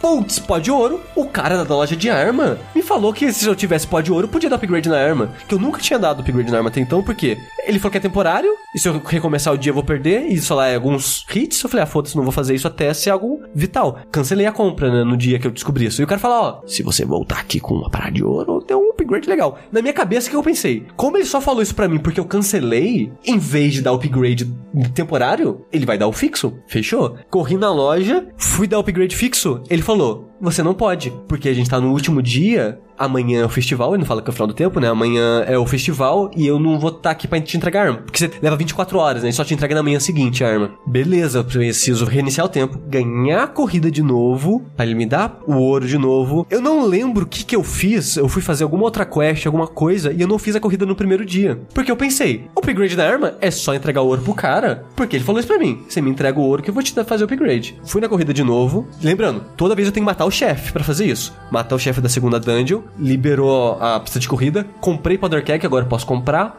Explodi a pedra, corri pra caralho até ganhar, corrida terrível, beleza. Consegui o ouro, fui lá, ah, você não pode usar isso daí, você tem que fazer a arma normal primeiro. Ou seja, eu tenho que fazer a corrida no primeiro dia, no primeiro dia fazer o upgrade da primeira arma, no segundo dia ele vai me entregar, vou pedir o upgrade da parada do ouro. No final das contas, eu tive que vencer essa corrida pelo menos três vezes, tive que matar o chefe da dungeon umas cinco vezes. Foi muito tentativa e erro eu descobrir como, enfim, fazer a porra desse upgrade nessa arma. Porque ele não te explica, né? Ele não Tipo, te explica, é. Eu tive que. E todo erro que eu faço, eu tenho que refazer tudo de novo. Sim. Foi sem sacanagem umas duas horas até eu enfim ter em minhas mãos a última arma do jogo. Que eu acho que nem vai ser. Tem a Fair Sword depois, eu não sei se é melhor, que eu não peguei. O negócio é que qualquer coisa que eu ia fazer, qualquer coisa, ah, é quest do sapo, eu não vou fazer ela agora, porra nenhuma, que eu só tenho 30 minutos pra fazer essa merda. Eu odeio correr com o tempo. Eu odeio correr com o tempo em qualquer jogo, então Majora's Mask pra mim era muito sofrido por ansiedade, sabe? Caralho, a porra do- da lua vai cair em cima da minha cabeça nessa Não, merda, eu só tenho inferno. 30 minutos. Tudo que eu ia fazer, eu volto e faço no Mas, primeiro Rafa, dia. Tudo. pra mim seria pior ainda. Por quê? porque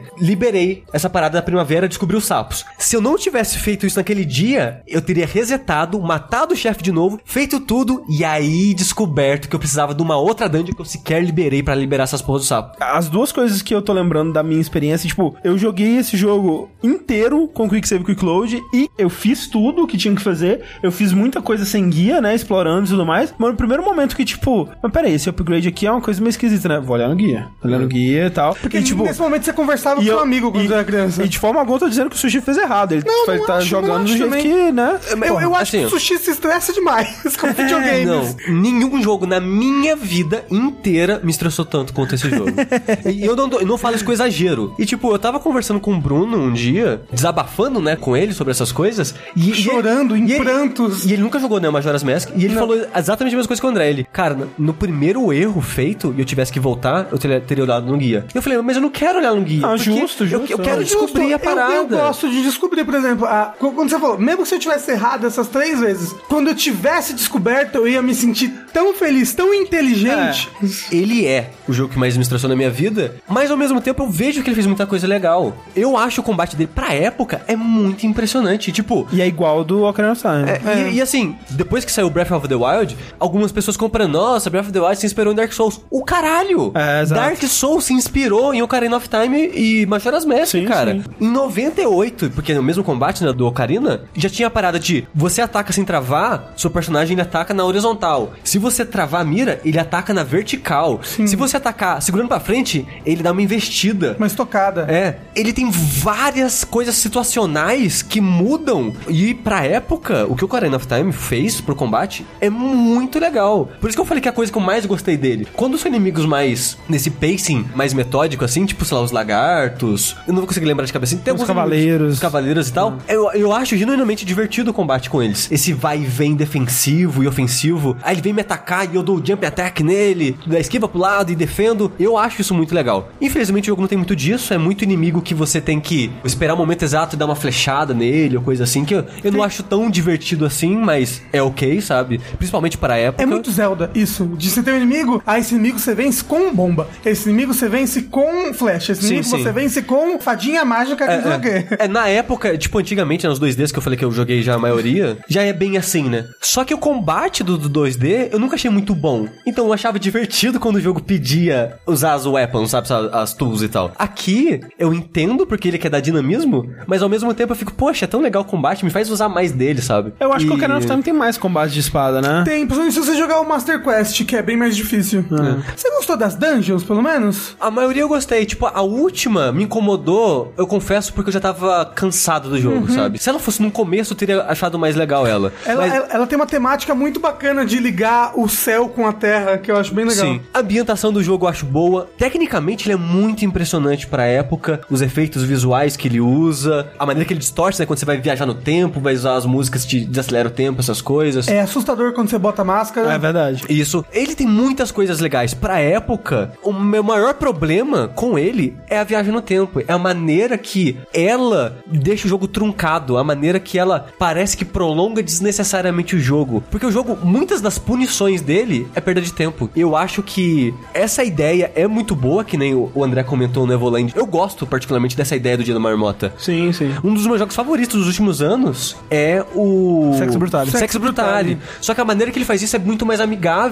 Então, a maneira que foi feito aqui é muito impressionante pra época, é muito ambiciosa, teve pouco tempo de desenvolvimento, mas pra mim, hoje em dia, não funciona, sabe? Eu acho que envelheceu mal essa ideia. É por isso que tem o remake. Não, sim, e eu. E, e o remake ele melhora algumas coisas, É. mas ainda assim ele não tira toda a frustração. Não, não tira. É, mas olha só, eu me frustrei muito com o jogo, mas eu vi muita coisa legal nele e eu vi muito potencial se o jogo não tivesse viagem no tempo. Então o que que eu fiz? Quero muito jogar o Ocarina of Time. Joga porque ele é linear, você vai de boa. Cara, assim, ó, se eu pudesse voltar no tempo, eu teria recomendado Ocarina of Time. E reinstalei Breath of the Wild. Olha aí. só! Porque muitas das, das minhas críticas ao Breath of the Wild já estava presente aqui no, Ocarina, no, no Majora's Mask. Eu acho que muitas das suas explorações no mundo não são recompensadas porque é dinheiro. E são muito trabalhosas, tipo aquela parada da semente que eu comentei. Cara, tem lugar que você tem que levar a semente pra um lugar muito louco e não dá, dá dinheiro, sabe? Esse sentimento de não ser recompensado pela exploração foi algo que eu senti no Breath of the Wild. Que, tipo, o André e a maioria das pessoas do mundo me disseram Cara, a parada é a jornada, velho. É, é você ver a torre lá longe e querer subir da torre. Tipo, você sabe que ela vai ter, tipo, uma espada que você vai quebrar daqui a pouco. Você sabe que ele vai ter, sei lá, algum dinheiro, alguma coisa que não vai ser a longo prazo. Mas a parada é ver aquela torre e você ir até aquela torre e viver aquele momento. No papel, eu concordo, sabe? Tipo, a jornada realmente é mais importante do que o que tá no baú. O Breath of the Wild é tão focado nisso e é tão frequente isso que eu fui ficando entorpecido. E essa jornada foi ficando cada vez menos interessante pra mim. Tipo, por isso que eu não falo que o Breath of the Wild é um, jogo, é um- é um jogo ruim. Eu não acho que é um jogo ruim. É só um jogo que eu enjoei, sabe? Eu não gostei dele o suficiente pra terminar. Mas assim, vale dizer, eu adoro Breath of the Wild. Eu acho um jogo fantástico. Terminei? Não, tô longe. Nossa, que absurdo. Eu terminei ele duas vezes ano passado. O mano normal, o mano hard. E, e eu consigo ver essas semelhanças, assim. O combate é quase a mesma coisa do Ocarina of Time até hoje. Sim. Sim, Sabe? é- a única é diferença é que eles colocaram parry e se você der a esquiva, que é o mesmo pulinho até hoje, Sim. no momento exato, dá meio que uma câmera lenta que você pode Isso é do Wind Waker. No, no Wind Waker tem counter. Ah, tem isso já cada, também. Cada jogo tem alguma coisinha diferente. É. O Twilight tem um- uns ataques especiais. Entendi. Cada jogo tem alguma Eu, coisinha. eu pensei que essas evoluções eram mais do, do Breath of the Wild. Não. Não, não, não. Ah, Assim, Ele traz algumas coisas, acho que o Parry é do Breath of the Wild, né? no Wind Waker você não para o tempo. Não, no não, Wind cê- Waker, quando você vai ser atacado, ao invés de você pular pro lado, Dá ele um aparece um botão. prompt, assim, tipo, pam, você aperta o botão e você dá um counter. Ah, entendi. Mas eu acho que o único Zelda, então, que a gente pode recomendar pro Sushi é o Ocarina of Time. Porque, Não. porque sim, porque o Wind Waker vai ser essa parada de tipo, ah, mas eu tive que navegar pra ilha da casa do caralho, cheguei Mas lá, aí tinha só uma rupi, filho da puta esse Três- jogo. Três horas de navegação, mas é, tão gostoso, Então, tão mas, lindo. mas então, aí eu falo, porra, mas a jornada pra ilha, olha que maravilhoso, você encontrou Assim, uns você peixes só andou na água, né? Pelo amor de Deus, é o Não, aberto. a música, quando você começa, Ah, caguei aí você pra acelera, música, Rafa. Aí a Então. música aumenta e... Então, é isso que eu tô falando. O E as gaivotinhas... Pô, o, o Rafa, o Rafa tá jogando jogo VR, cara. Ah, na no meu coração de Mas é isso que eu tô falando, tipo assim, eu fico pensando, quando eu não recomendei o Time pro Sushi, eu pensei, ah, ele vai achar chato, né? Vai ser só uma dungeon atrás da outra, a jogabilidade não é tão boa assim, não vai ser só isso, porra, vai ser bem chato. Vou recomendar um que tem alguma coisa a mais. Vou recomendar esse que, porra, o mundo é da hora, a história é maneira, tem uns personagens da É hora, sombrio, o sushi é sombrio, esquisito. é satânico. Mas como eu é sempre satânico. já disse aqui um milhão de vezes, não dá pra saber do que o sushi vai gostar. Não dá. pra prever o gosto do sushi. Prever, realmente? O, menino vai lá e gosta de Steven Universe. Não recomendo ninguém, ninguém que nunca jogou Majora's Mask jogar Majora's Mask. Joga o do 3DS, que é bem mais Não, fácil. não como primeiro, não como primeiro. Não, É. não, não. Não como primeiro, porque ele quebra várias regras de Zelda e eu acho que é legal você saber quais são essas regras antes de ver elas serem quebradas. É, você mas- vê valor nisso. Majora's Mask é o último Zelda que você tem que jogar. Mas assim, Majora's Mask é maravilhoso. E o negócio todo da morte, do sentimento, dos três dias é muito bom. Não consegui absorver nada disso É daí. porque você já tava morto por dentro. É, mas aí todos os dias.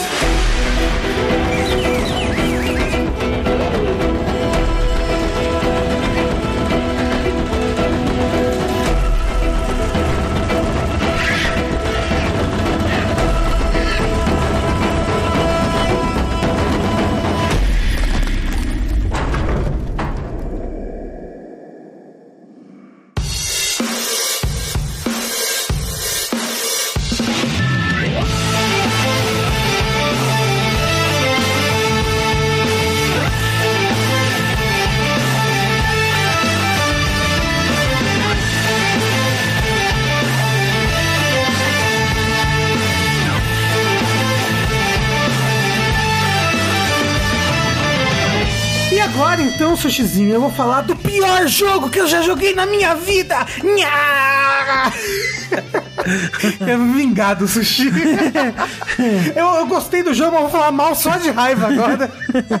O Sushizinho me indicou jogar e Yakuza Zero. Olha só, eu fiquei o quê? Muito temeroso a princípio. Por que, Rafa? Por quê? Porque, Não, eu, o Rafa levou três semanas pra começar o jogo. porque eu tava chorando. Foram três semanas muito Foram, difíceis. foram duas, sem sacanagem, foram pelo menos duas semanas pra você pegar o jogo emprestado Foi. com a Clarice. O negócio é que eu tinha muito preconceito com Yakuza, porque o que eu conheço de Yakuza? Homofobia, transfobia, Tem. machismo, Tem, mulheres nuas. tem. Não. Mulheres nuas não, mas tipo. Seminuas, tem. Mulheres seminuas, Aham. porradaria. Mas até aí você tá escrevendo anime. Não todos os animes. Mano, então. mas, mas- mas é anime? O Rafa tá aquele cara, tipo, nem todos os homens. Não, velho, Eu não assisto, sei lá, Goblin Slayer, sabe? Não, tudo Porque bem. eu sei que vai ter essas merdas. Mas, porra, Eu não assisto Eti, não assisto, não assisto Mas, Harem. mas você assiste One Piece. Dito isso, One Piece é o único anime que tem personagens trans tratados como humanos. Tem, E mas também tem tem, a tristes. Okama Island lá, onde o Sanji verdade. tem horror dos trans e fica correndo Sim. com medo de ser estuprado. Mas- É aí que tá. Eu comecei a ver One Piece 15 anos atrás, sabe? Mas isso que eu tô falando. Talvez hoje em dia, se alguém falasse, pô, One Piece tem esse tipo de coisa aí, eu não começasse a ver. Mas justamente, o, o lance é, você já sabe relevar esse tipo de coisa em anime. Então, eu não sei mais. Quando aparece One Piece, me irrita. Mas aí, não, Me- eu não, eu não tô me- falando. Me irrita a ponto de que, se eu já não tivesse acompanhando essa merda, eu pararia, entendeu? Mas tudo bem, mas o lance é, tem que irritar mesmo, e tem que, né, apontar quando eles fizerem merda. Mas, tipo, você assiste aquele do o Shokugeki no Soma lá, não assiste? Nossa, assisto com muita Pois dor no então, coração. mas assiste. Você, você fica puto com o Eti escroto quando acontece, mas você consegue relevar o que ele tem de bom. Eu joguei o Yakuza Zero, que se passa nos anos 80, Aham. e eu acho que quando ele tem algumas dessas coisas, eu não cheguei em nenhuma parte que tem transfobia nem homofobia. Mas, o- o- Mas quando ele chega nessas partes de machismo e exploração de mulher, é tudo muito bem colocado Sim. pra época Aham. e pra sociedade japonesa. É tudo muito bem encaixado. E o Kiryu, ele nunca participa ativamente do preconceito. Então, eu nunca entrei no vídeo pornô pra ver vídeo pornô com ele. Eu fiquei com medo. não. Eu falei, eu não quero estragar a minha imagem do Kiryu. É que assim, o Kiryu. Não, o Kiryu é maravilhoso. Já fica aqui, gente. O Kiryu é o protagonista e ele é o melhor, um dos melhores protagonistas shonen que eu já vi. Ele é maravilhoso, Ele é né? puro, ele, ele é bravo, ele é porradeiro, Sim. ele, Ele- acredita ele no é- poder da amizade e do Sim, amor. E ele é aquele, aquele protagonista tipo Luffy que, tipo assim, tá o mundo contra ele, mas, cara, é o meu amigo, cara. Sim. Eu vou enfrentar o mundo pelo É, meu ah, amigo. o ideal dele é inabalável. É. E assim, o Kiryu, ele é meio que uma folha em branco pra muitas situações, assim. Por exemplo, uma trans aparece pra ele. Ele não vai ser preconceituoso com ela. Ele vai ser, faz o que te faz feliz, velho. O importante é ser feliz. E ele vai falar isso pra você, independente do que você falar. Porque ele quer que as pessoas sigam li- livremente a vida dela, Ah, o sabe? Kiryu é maravilhoso. Apesar do Kiryu não parecer ser machista, homofóbico, essas coisas, o Yakuza, ele meio É. que tem situações que compartilham Sim. desse sentimento. É, Sim, de fazer, de fazer piada de- do- dos trapalhões em cima desse tipo Sim. de coisa. Ah, sabe? no, no, no 6 tem uma personagem trans, assim, que é uma caricatura horrível, assim, sabe? É, o negócio aqui, eu comecei a jogar, eu tava com isso, mas tava pensando, todo mundo me fala muito bem dessa, da história. É, vamos ver em que momento que ela fisga, né? Eu tava tentando prestar atenção nisso, porque, tipo, porra, eu tô com preconceito contra o jogo. Em algum momento ele vai tentar me fisgar, ele vai isso, e passou cinco minutos, eu já tava, caralho, o que acontecer? Por quê? Passa cinco minutos e alguém trai o Kiryu. Alguém arma uma situação pra cima dele. E eu já fiquei, não, pera, como assim? O que, que fizeram? Porque ele matou o cara, mas não foi a mão armada. Eita, o Kiryu não, não usa arma, né? Aí vem, vem, vem um problema, calma aí, um problema aqui, ó. Sushi, problema desse jogo. Quem foi que teve a ideia de deixar o Kiryu atirar nas pessoas? Ah, é, tem isso, é, não. Caralho! É, não, o Kiryu, ele- fala, Ah, eu sou o Kiryu, eu sou bonzinho, é, é, Não, é. no combate você mata geral, Não, velho. Aí você pega no combate, pega uma ponto .12, começa a dar tiro na cabeça do fulano. Eu nunca usaria uma arma na minha vida. Pá, pá, pá.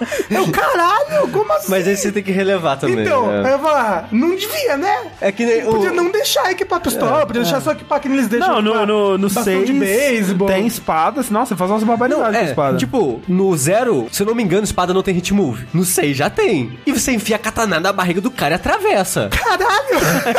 tipo, não, o Rafa viu jogando Yakuza 6 e até falou, não, o Kiryu nunca matou ninguém. Usa o hit move, ele joga um cara lá do 16 andar do prédio. eu joguei umas pessoas da ponte com o Majima. Mas o Majima é... Aí que tá. O- naquele ponto da história, o Majima nunca matou ninguém. Na primeira cutscene do Yakuza 1, o Majima mata alguém na sua frente. Então, Caramba, então mas, mas eu, o eu tomei Zero... esse spoiler, porque eu, eu vou jogar Yakuza Zero sem saber a história dos outros.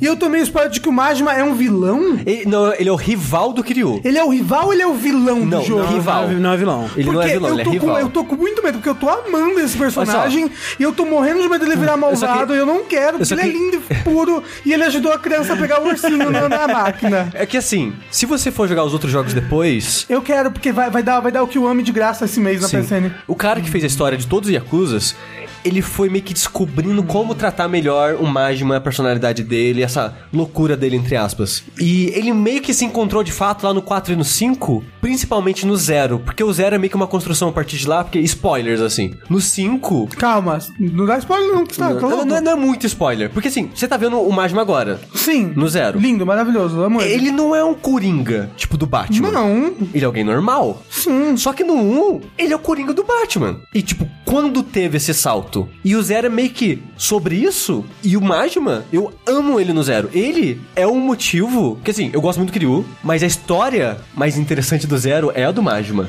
Esse dilema dele que ele tem que matar a menina, mas ele não quer matar a menina. E, e toda essa parada louca acontecendo. Ele é meio que um bad boy, mas ele, ele, ele é porque ele tem que ser pra sobreviver. Porque por dentro ele é uma pessoa mais doce e ele quer cuidar dela. Você vê muito isso nas side quests. Ele é muito doce com as Sim. pessoas e bonzinho. E Só uma curiosidade, Rafa. Quando o Yakuza, o primeiro Yakuza, ele saiu no ocidente, no, no PlayStation 2, ele veio dublado em inglês, né? Sabe quem dublava o Majima? Quem? Mark Hamill. Olha só. É o Coringa mesmo. O Coringa. Coringa, Caramba. Foi jogar o jogo, certo? O que, que é o Yakuza? Pra quem não conhece, é o, o jogo. Yakuza é o seguinte, alguém falou, e se eu fizesse um RPG de um, de um beat'em up? E aí ele fez o Yakuza. Porque ele é basicamente a história, história, história, história, história, num ambientezinho que é um bairro, que é Kamurocho, quando você tá, pelo menos né, onde eu tô, Kamurocho, quando você tá jogando com o... Kiryu. Kiryu e o Zorara, Sunshine e o Bido, quando você tá jogando com o É aí, Majima. exatamente. Você acompanha essa história do Kiryu, que ele é um Yakuza a princípio. Tá, Ele vai re- recolher um dinheiro pro agiota com um moço, bate num moço num beco. Aí ele bate no moço e deixa o moço lá. Inclusive o Kiryu é muito malvado nessa cutscene do começo, batendo no moço, bichinho do moço. Mas tem que bater. O moço tava chorando. Mas você vê que ele tava triste por dentro. Tava triste por dentro que tá batendo no moço. Aí tudo bem, ele dá o dinheiro pro agiota, o agiota fala, ah, vem trabalhar comigo, não sei o que. O Kiryu fala, não, pau no teu cu, sou um Yakuza. Depois ele tá lá assistindo a TV com o BFF dele. Depois do karaokê. Isso. E ele vê, caramba, esse moço que eu acabei de bater morreu. Nesse terreno aí, baldio. Pera, será que eu bati nele até ele morrer? Porque o Yakuza não pode matar um civil, né? Tem todas as regras da Yakuza. A menos no combate que você te dá tiro na cabeça dele. Isso, né? No combate. Porra, mas aí depois eles descobrem, mataram ele com arma de fogo. E eu não uso arma de fogo, só no meu combate quando eu dou tiro na cabeça dos inimigos.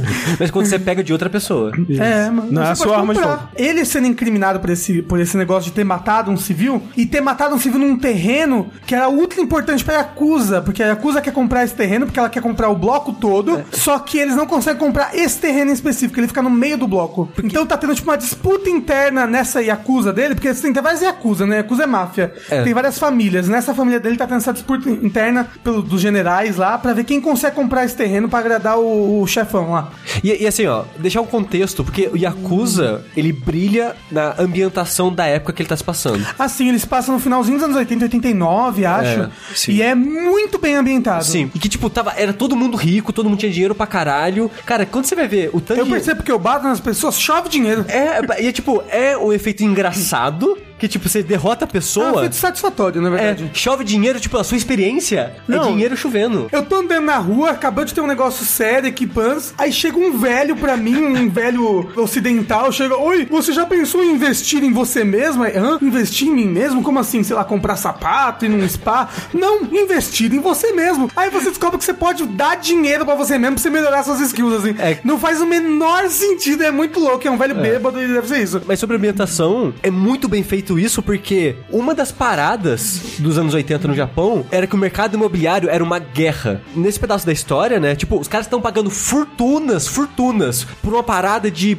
menor que um banheiro, aquela porra. E isso realmente acontecia na época no Japão dos anos 80. E o pessoal do mercado imobiliário eram as pessoas mais filhas das putas possíveis, de passar as pessoas pra trás e tudo mais. Tanto que o Freeza do Dragon Ball Z é baseado em especulador do mercado imobiliário. Que é o que ele faz em Dragon Ball, só que É. no sistema, num, num- numa escala planetária, né? Isso. É, basicamente. Então, tipo, é muito impressionante tudo que ele faz pra criar essa ambientação, assim. Dito isso, eu não sou muito fã de beat'em up. Nunca fui. É, é um gênero que eu jogo quando eu não tinha nada pra jogar em emulador e eu tenho um save state. Eu jogo um beat'em upzinho aqui, cinco fases, panos, acabou. O combate do jogo é muito bom. Ele é satisfatório. Ele tem várias stances diferentes. Então dá pra você lutar de maneiras diferentes contra um inimigo que, sei lá, ele é mais defensivo. E dois personagens, né? É, e tem dois personagens com três stances cada uma. Dito isso, o sentimento que mais ficou em mim no jogo é o sentimento quando começa o capítulo do Majima. É um personagem novo, sabe? É outra coisa, você sai do que tá acontecendo com o Ryu pra ver o que tá acontecendo com esse personagem. É uma cutscene de 40 minutos maravilhosa. Então, a cutscene é maravilhosa. São esses caras entrando nesse cabaré e aí eles vendo como funciona esse ambiente desse cabaré e aí começa a acontecer uma treta, um cliente meio louco tá tentando abusar de uma menina, aí chega o gerente, que é o Majima, e ele lidando com esse cara e eu tava assim, ó, na ponta da cadeira, assim, ó. E aí o jogo me botou pra jogar e eu fiquei decepcionadíssimo. porque eu não queria jogar, eu quero assistir essa merda. E eu fiquei com muito esse sentimento. Caramba, eu não quero jogar, eu quero assistir. Mas, assim, tá tão gostoso assistir isso. o foco- A história é tão boa. E é- não- que quando eu vou jogar, eu fiquei, eu fiquei triste. Ah, tipo, a história é boa, não só porque a história é boa, os diálogos são bons, mas, tipo, a dublagem, as atuações são muito boas. Os atores, assim, as faces, assim, Sim. são muitas. São, são atores reais, né? Japoneses? Não, não, só alguns. Mas é engraçado que, tipo, eu concordo que o combate não é lá a melhor coisa do mundo. É muito bom, só que. Mas não é- eu, mas eu só acho que- gostoso, eu acho divertido. Ele não chega no nível que é a história desse jogo, entendeu? Ah, não. A história desse jogo tá no nível tão mais alta que o resto do combate que eu realmente, quando começou o combate, eu falei: não, eu não quero ter um tutorial. eu não quero que você me faça agora desviar três vezes o inimigo. Eu quero continuar vendo essa história, sabe? Me mostra. O chamariz é a história, É, tipo, e é, é, e é- é muito boa a história. Quando ele te bota pra andar na cidade, pra fazer as sidequests, é divertido. É, porque as sidequests As também têm são- histórias interessantes. As sidequests são bonitinhas. É, é porque. Apesar de toda a sidequest acabar em porradaria, toda, quase Mas- sempre, mas é quase. isso. Quase toda a sidequest é, oi, eu sou uma menininha, preciso de um ursinho, toma o seu ursinho. Aí vem uns caras batendo na menininha, sabe? Do nada. Mas é, é, é o jeito que o jogo tem pra fazer você interagir com ele. Sim, sabe? sim, mas eu acho que tem sidequest que não precisava da porradaria no final. Ah. Tem uma sidequest que você tem que ajudar um povo a filmar um comercial, a filmar um curta lá no restaurante. Aí chega um pessoal da produção lá e vem te bater. Mas é tão fora de lugar, mas é engraçado, pelo menos. É, mas é isso que é o negócio. A história principal é séria pra caralho. Não tem espaço pra humor nela. Mas, enquanto você explora a cidade, é só, tipo, se divirta, cara. As side missions que você encontrar serão quase todas engraçadas. O que você vai fazer além disso é, tipo, minigames, você ir no cabaré, você ir jogar, sei lá, dardo, ir no bar beber. É tudo pra você se divertir. Sim, mas assim, eu queria um filme, uma série. Mas tem. Um seriado. Tem, o filme mas é ruim. Ah, não. Filme baseado no primeiro jogo. Porque, sei lá, a história é tão boa, acho que as pessoas mereciam ver isso sem ter que jogar. Assim. Porque, assim, é muito grande o jogo, gente. Eu achei que ia ser um jogo de 10 horas, assim. 10 horas eu demorei pra passar, sei lá, do capítulo 1.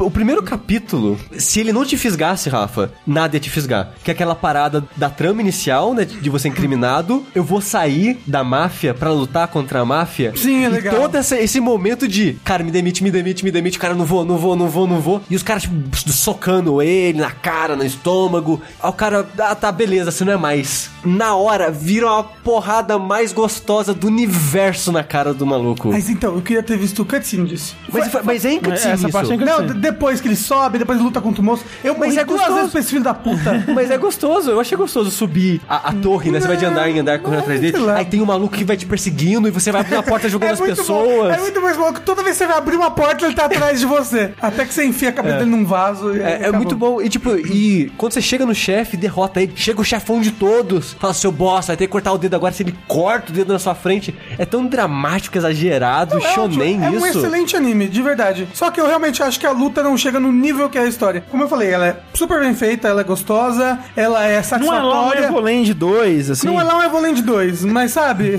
É muito engraçado, porque o Blade 2 é não, o bom que ele é mediano. E acusa, ah não, o combate é mediano demais, não gostei não. Não, o combate não é mediano, não é mediano. O combate é acima do bom, com certeza. Só que a história é um 10. Mas, Rafa, o que, que você tá achando das side missions de andar na cidade, ir no arcade, jogar uma paradinha, depois ir no boliche, jogar boliche? Ganhar um peru no boliche. Eu pesquei muitas coisas na- nas maquininhas lá da SEGA, é gostoso. Você E- fez a side mission, por exemplo, da Dominatrix? Não, a, ó, a primeira side mission que eu fiz foi a do menino que ele tá na fila pra comprar um videogame. É boa. É muito boa porque tá todo mundo na fila pra comprar o Final Fantasy 1. Acho que a Dragon Quest é alguma piada com Dragon Quest, É, real, eu acho. ele é o último da fila, ele vai conseguir o último cartucho. Porra, você passa lá de novo depois e ele tá chorando porque roubaram o cartucho dele. Passou um adolescente roubou o cartucho dele. Você vai lá atrás do adolescente. Você chega no adolescente, roubaram o adolescente. Aí você surra o adolescente.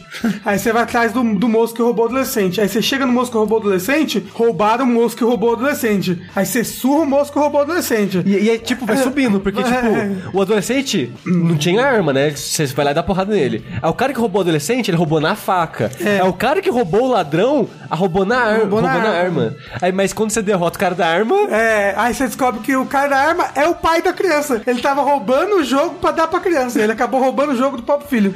Excelente. Entendeu? É uma excelência de quest. é porque, tipo, é um pai que já é di- divorciado, né? Ele não tem mais É. contato com o filho direto. As histórias, as histórias da Quest são muito bem explicadinhas e amarradinhas, são Sim. muito boas. E muito assim, te mostrando um pouco sociedade japonesa. Mas assim, Rafa, você tá no capítulo 4, eu acho, agora. Tô. Eu gostaria que você falasse pelo menos um pouquinho no Vértice Futuro, depois que você terminar o capítulo, eu acho que é 7 ou 8. É que é bizarro, porque o Zero, ele é pra aprofundar a amizade do Kiryu com o Nishikiyama lá, o Nishiki. Aham. Que é o melhor amigo dele. Que eu também acho que ele pode virar vilão, por algum motivo. Assim. Que é anime. Não, vou- não conta, não conta. Não, não conta, porque uma das graças é que eu não sei nada do 1. Tá bom, tá bom. Então, mas assim, eu, eu acho que ele pode virar porque isso é muito anime. É, o zero é pra aprofundar essa amizade, trabalhar mais ela em relação ao um. Tipo, o um ele ganha um peso diferente depois que você joga o zero. E o Kiryu é tão lindo, eu não queria É. ver ele velho. E, e tem, tadinho. e tem um capítulo, Rafa, que assim, você vai achar ruim porque ele tem alguns combates, mas ele é majoritariamente cutscene e é uma das melhores cutscenes que eu já vi num jogo assim na minha vida, com nível de atuação. E é maravilhoso. A é atuação- de chorar. a Não, você atuação- chora a com a atuação é muito boa. É um jogo maravilhoso e eu quero saber sua opinião depois que você terminar ele. Não, é, é um jogo muito bom, só como eu falei, eu queria mais assistir ele do que jogar. Porque eu não sou muito fã de beat'em up, assim. Mas assim, a sensação que eu tenho com Yakuza é sempre essa, que é tipo, eu tolero o combate pra assistir a história. É isso que eu tô fazendo, tipo, eu tolero o gameplay porque a história é realmente muito boa, Ah, mas muito esse- bem escrita mas- e muito bem atuada, muito bem atuada. Mas- Eu tô acreditando que eu tô vendo um filme, assim, é maravilhoso. Mas ao mesmo tempo, eu não acho que eu gostaria tanto da história se eu não tivesse lá jogando e batendo nas pessoas com as minhas Depois mãos. da cutscene de 40 minutos, que é uma cutscene sem ação, quase. Mas só dele entrando e eu conhecendo esse mundo, e ele tá meio apreensivo, meu Deus, será que essas pessoas são da máfia? Olha, aquele ali tem cara de Yakuza. E aí acontece um negócio, aí chama o gerente, tipo, é que, é que, é que o pacing é muito bom, ele é mas- realmente muito bem dirigido, assim, Mas isso, cinematograficamente Rafa, falando. mais pra frente vai ter pesos diferentes porque você já conhece a cidade, você explora ela. Isso, uma coisa vai dando consequência na outra, sabe? Tipo, a cidade vai ter um peso diferente pelas cutscenes boas e você conhecer mais da cidade das pessoas vai fazer as, as cutscenes terem um peso diferente também. Sim, agora eu tenho muito medo do Japão, porque a qualquer momento pode aparecer um velho maluco querendo te ensinar a karatê. Exatamente. Então, o saldo final deste jogo como meu jogo, talvez o, o jogo como meu jogo mais negativo até hoje. É, eu odeio Yakuza, o pior jogo. Rafa, recomenda Yakuza Zero? Recomendo, mas aquilo. E se você sabe relevar coisas de anime, elas vão existir, releve, mas é muito bom. E tem no PC hoje em dia, o zero. Sim. O que o homem vai ser em breve. Sushi recomenda Zelda Majora's Mask. De forma alguma. Com certeza. É, recomendo pra caralho. Já recomendo pelo Sushi aqui também. André, você recomenda Evoland 2? Também não. Recomendo sim também, porque é importante você jogar nesse tipo de jogo, gente. É por isso que o Rafa tá aqui, né? Porque tem um pouco de vida nesse É podcast. verdade. É. Mas pode jogar o Ocarina of Time, que pode ser legal. Sim. E Majora's Mask é legal também, só que joga depois do Ocarina. Mas olha só, eu pretendo terminar o Majora's Mask, mas eu vou pedir o seu 3DS emprestado. Tudo bem. Porque ninguém merece. Então é isso. Terminamos aqui mais um jogo como jogo. Quero que vocês digam aí nos comentários o quanto que o Sushi está errado sobre Majora's Mask. Então, assim, os co- assim, André, previsão: 90% dos comentários vai ser gente me criticando. E Ah, com certeza. 80% vai ser eu e meus fakes. Xingando o sushi nos comentários. The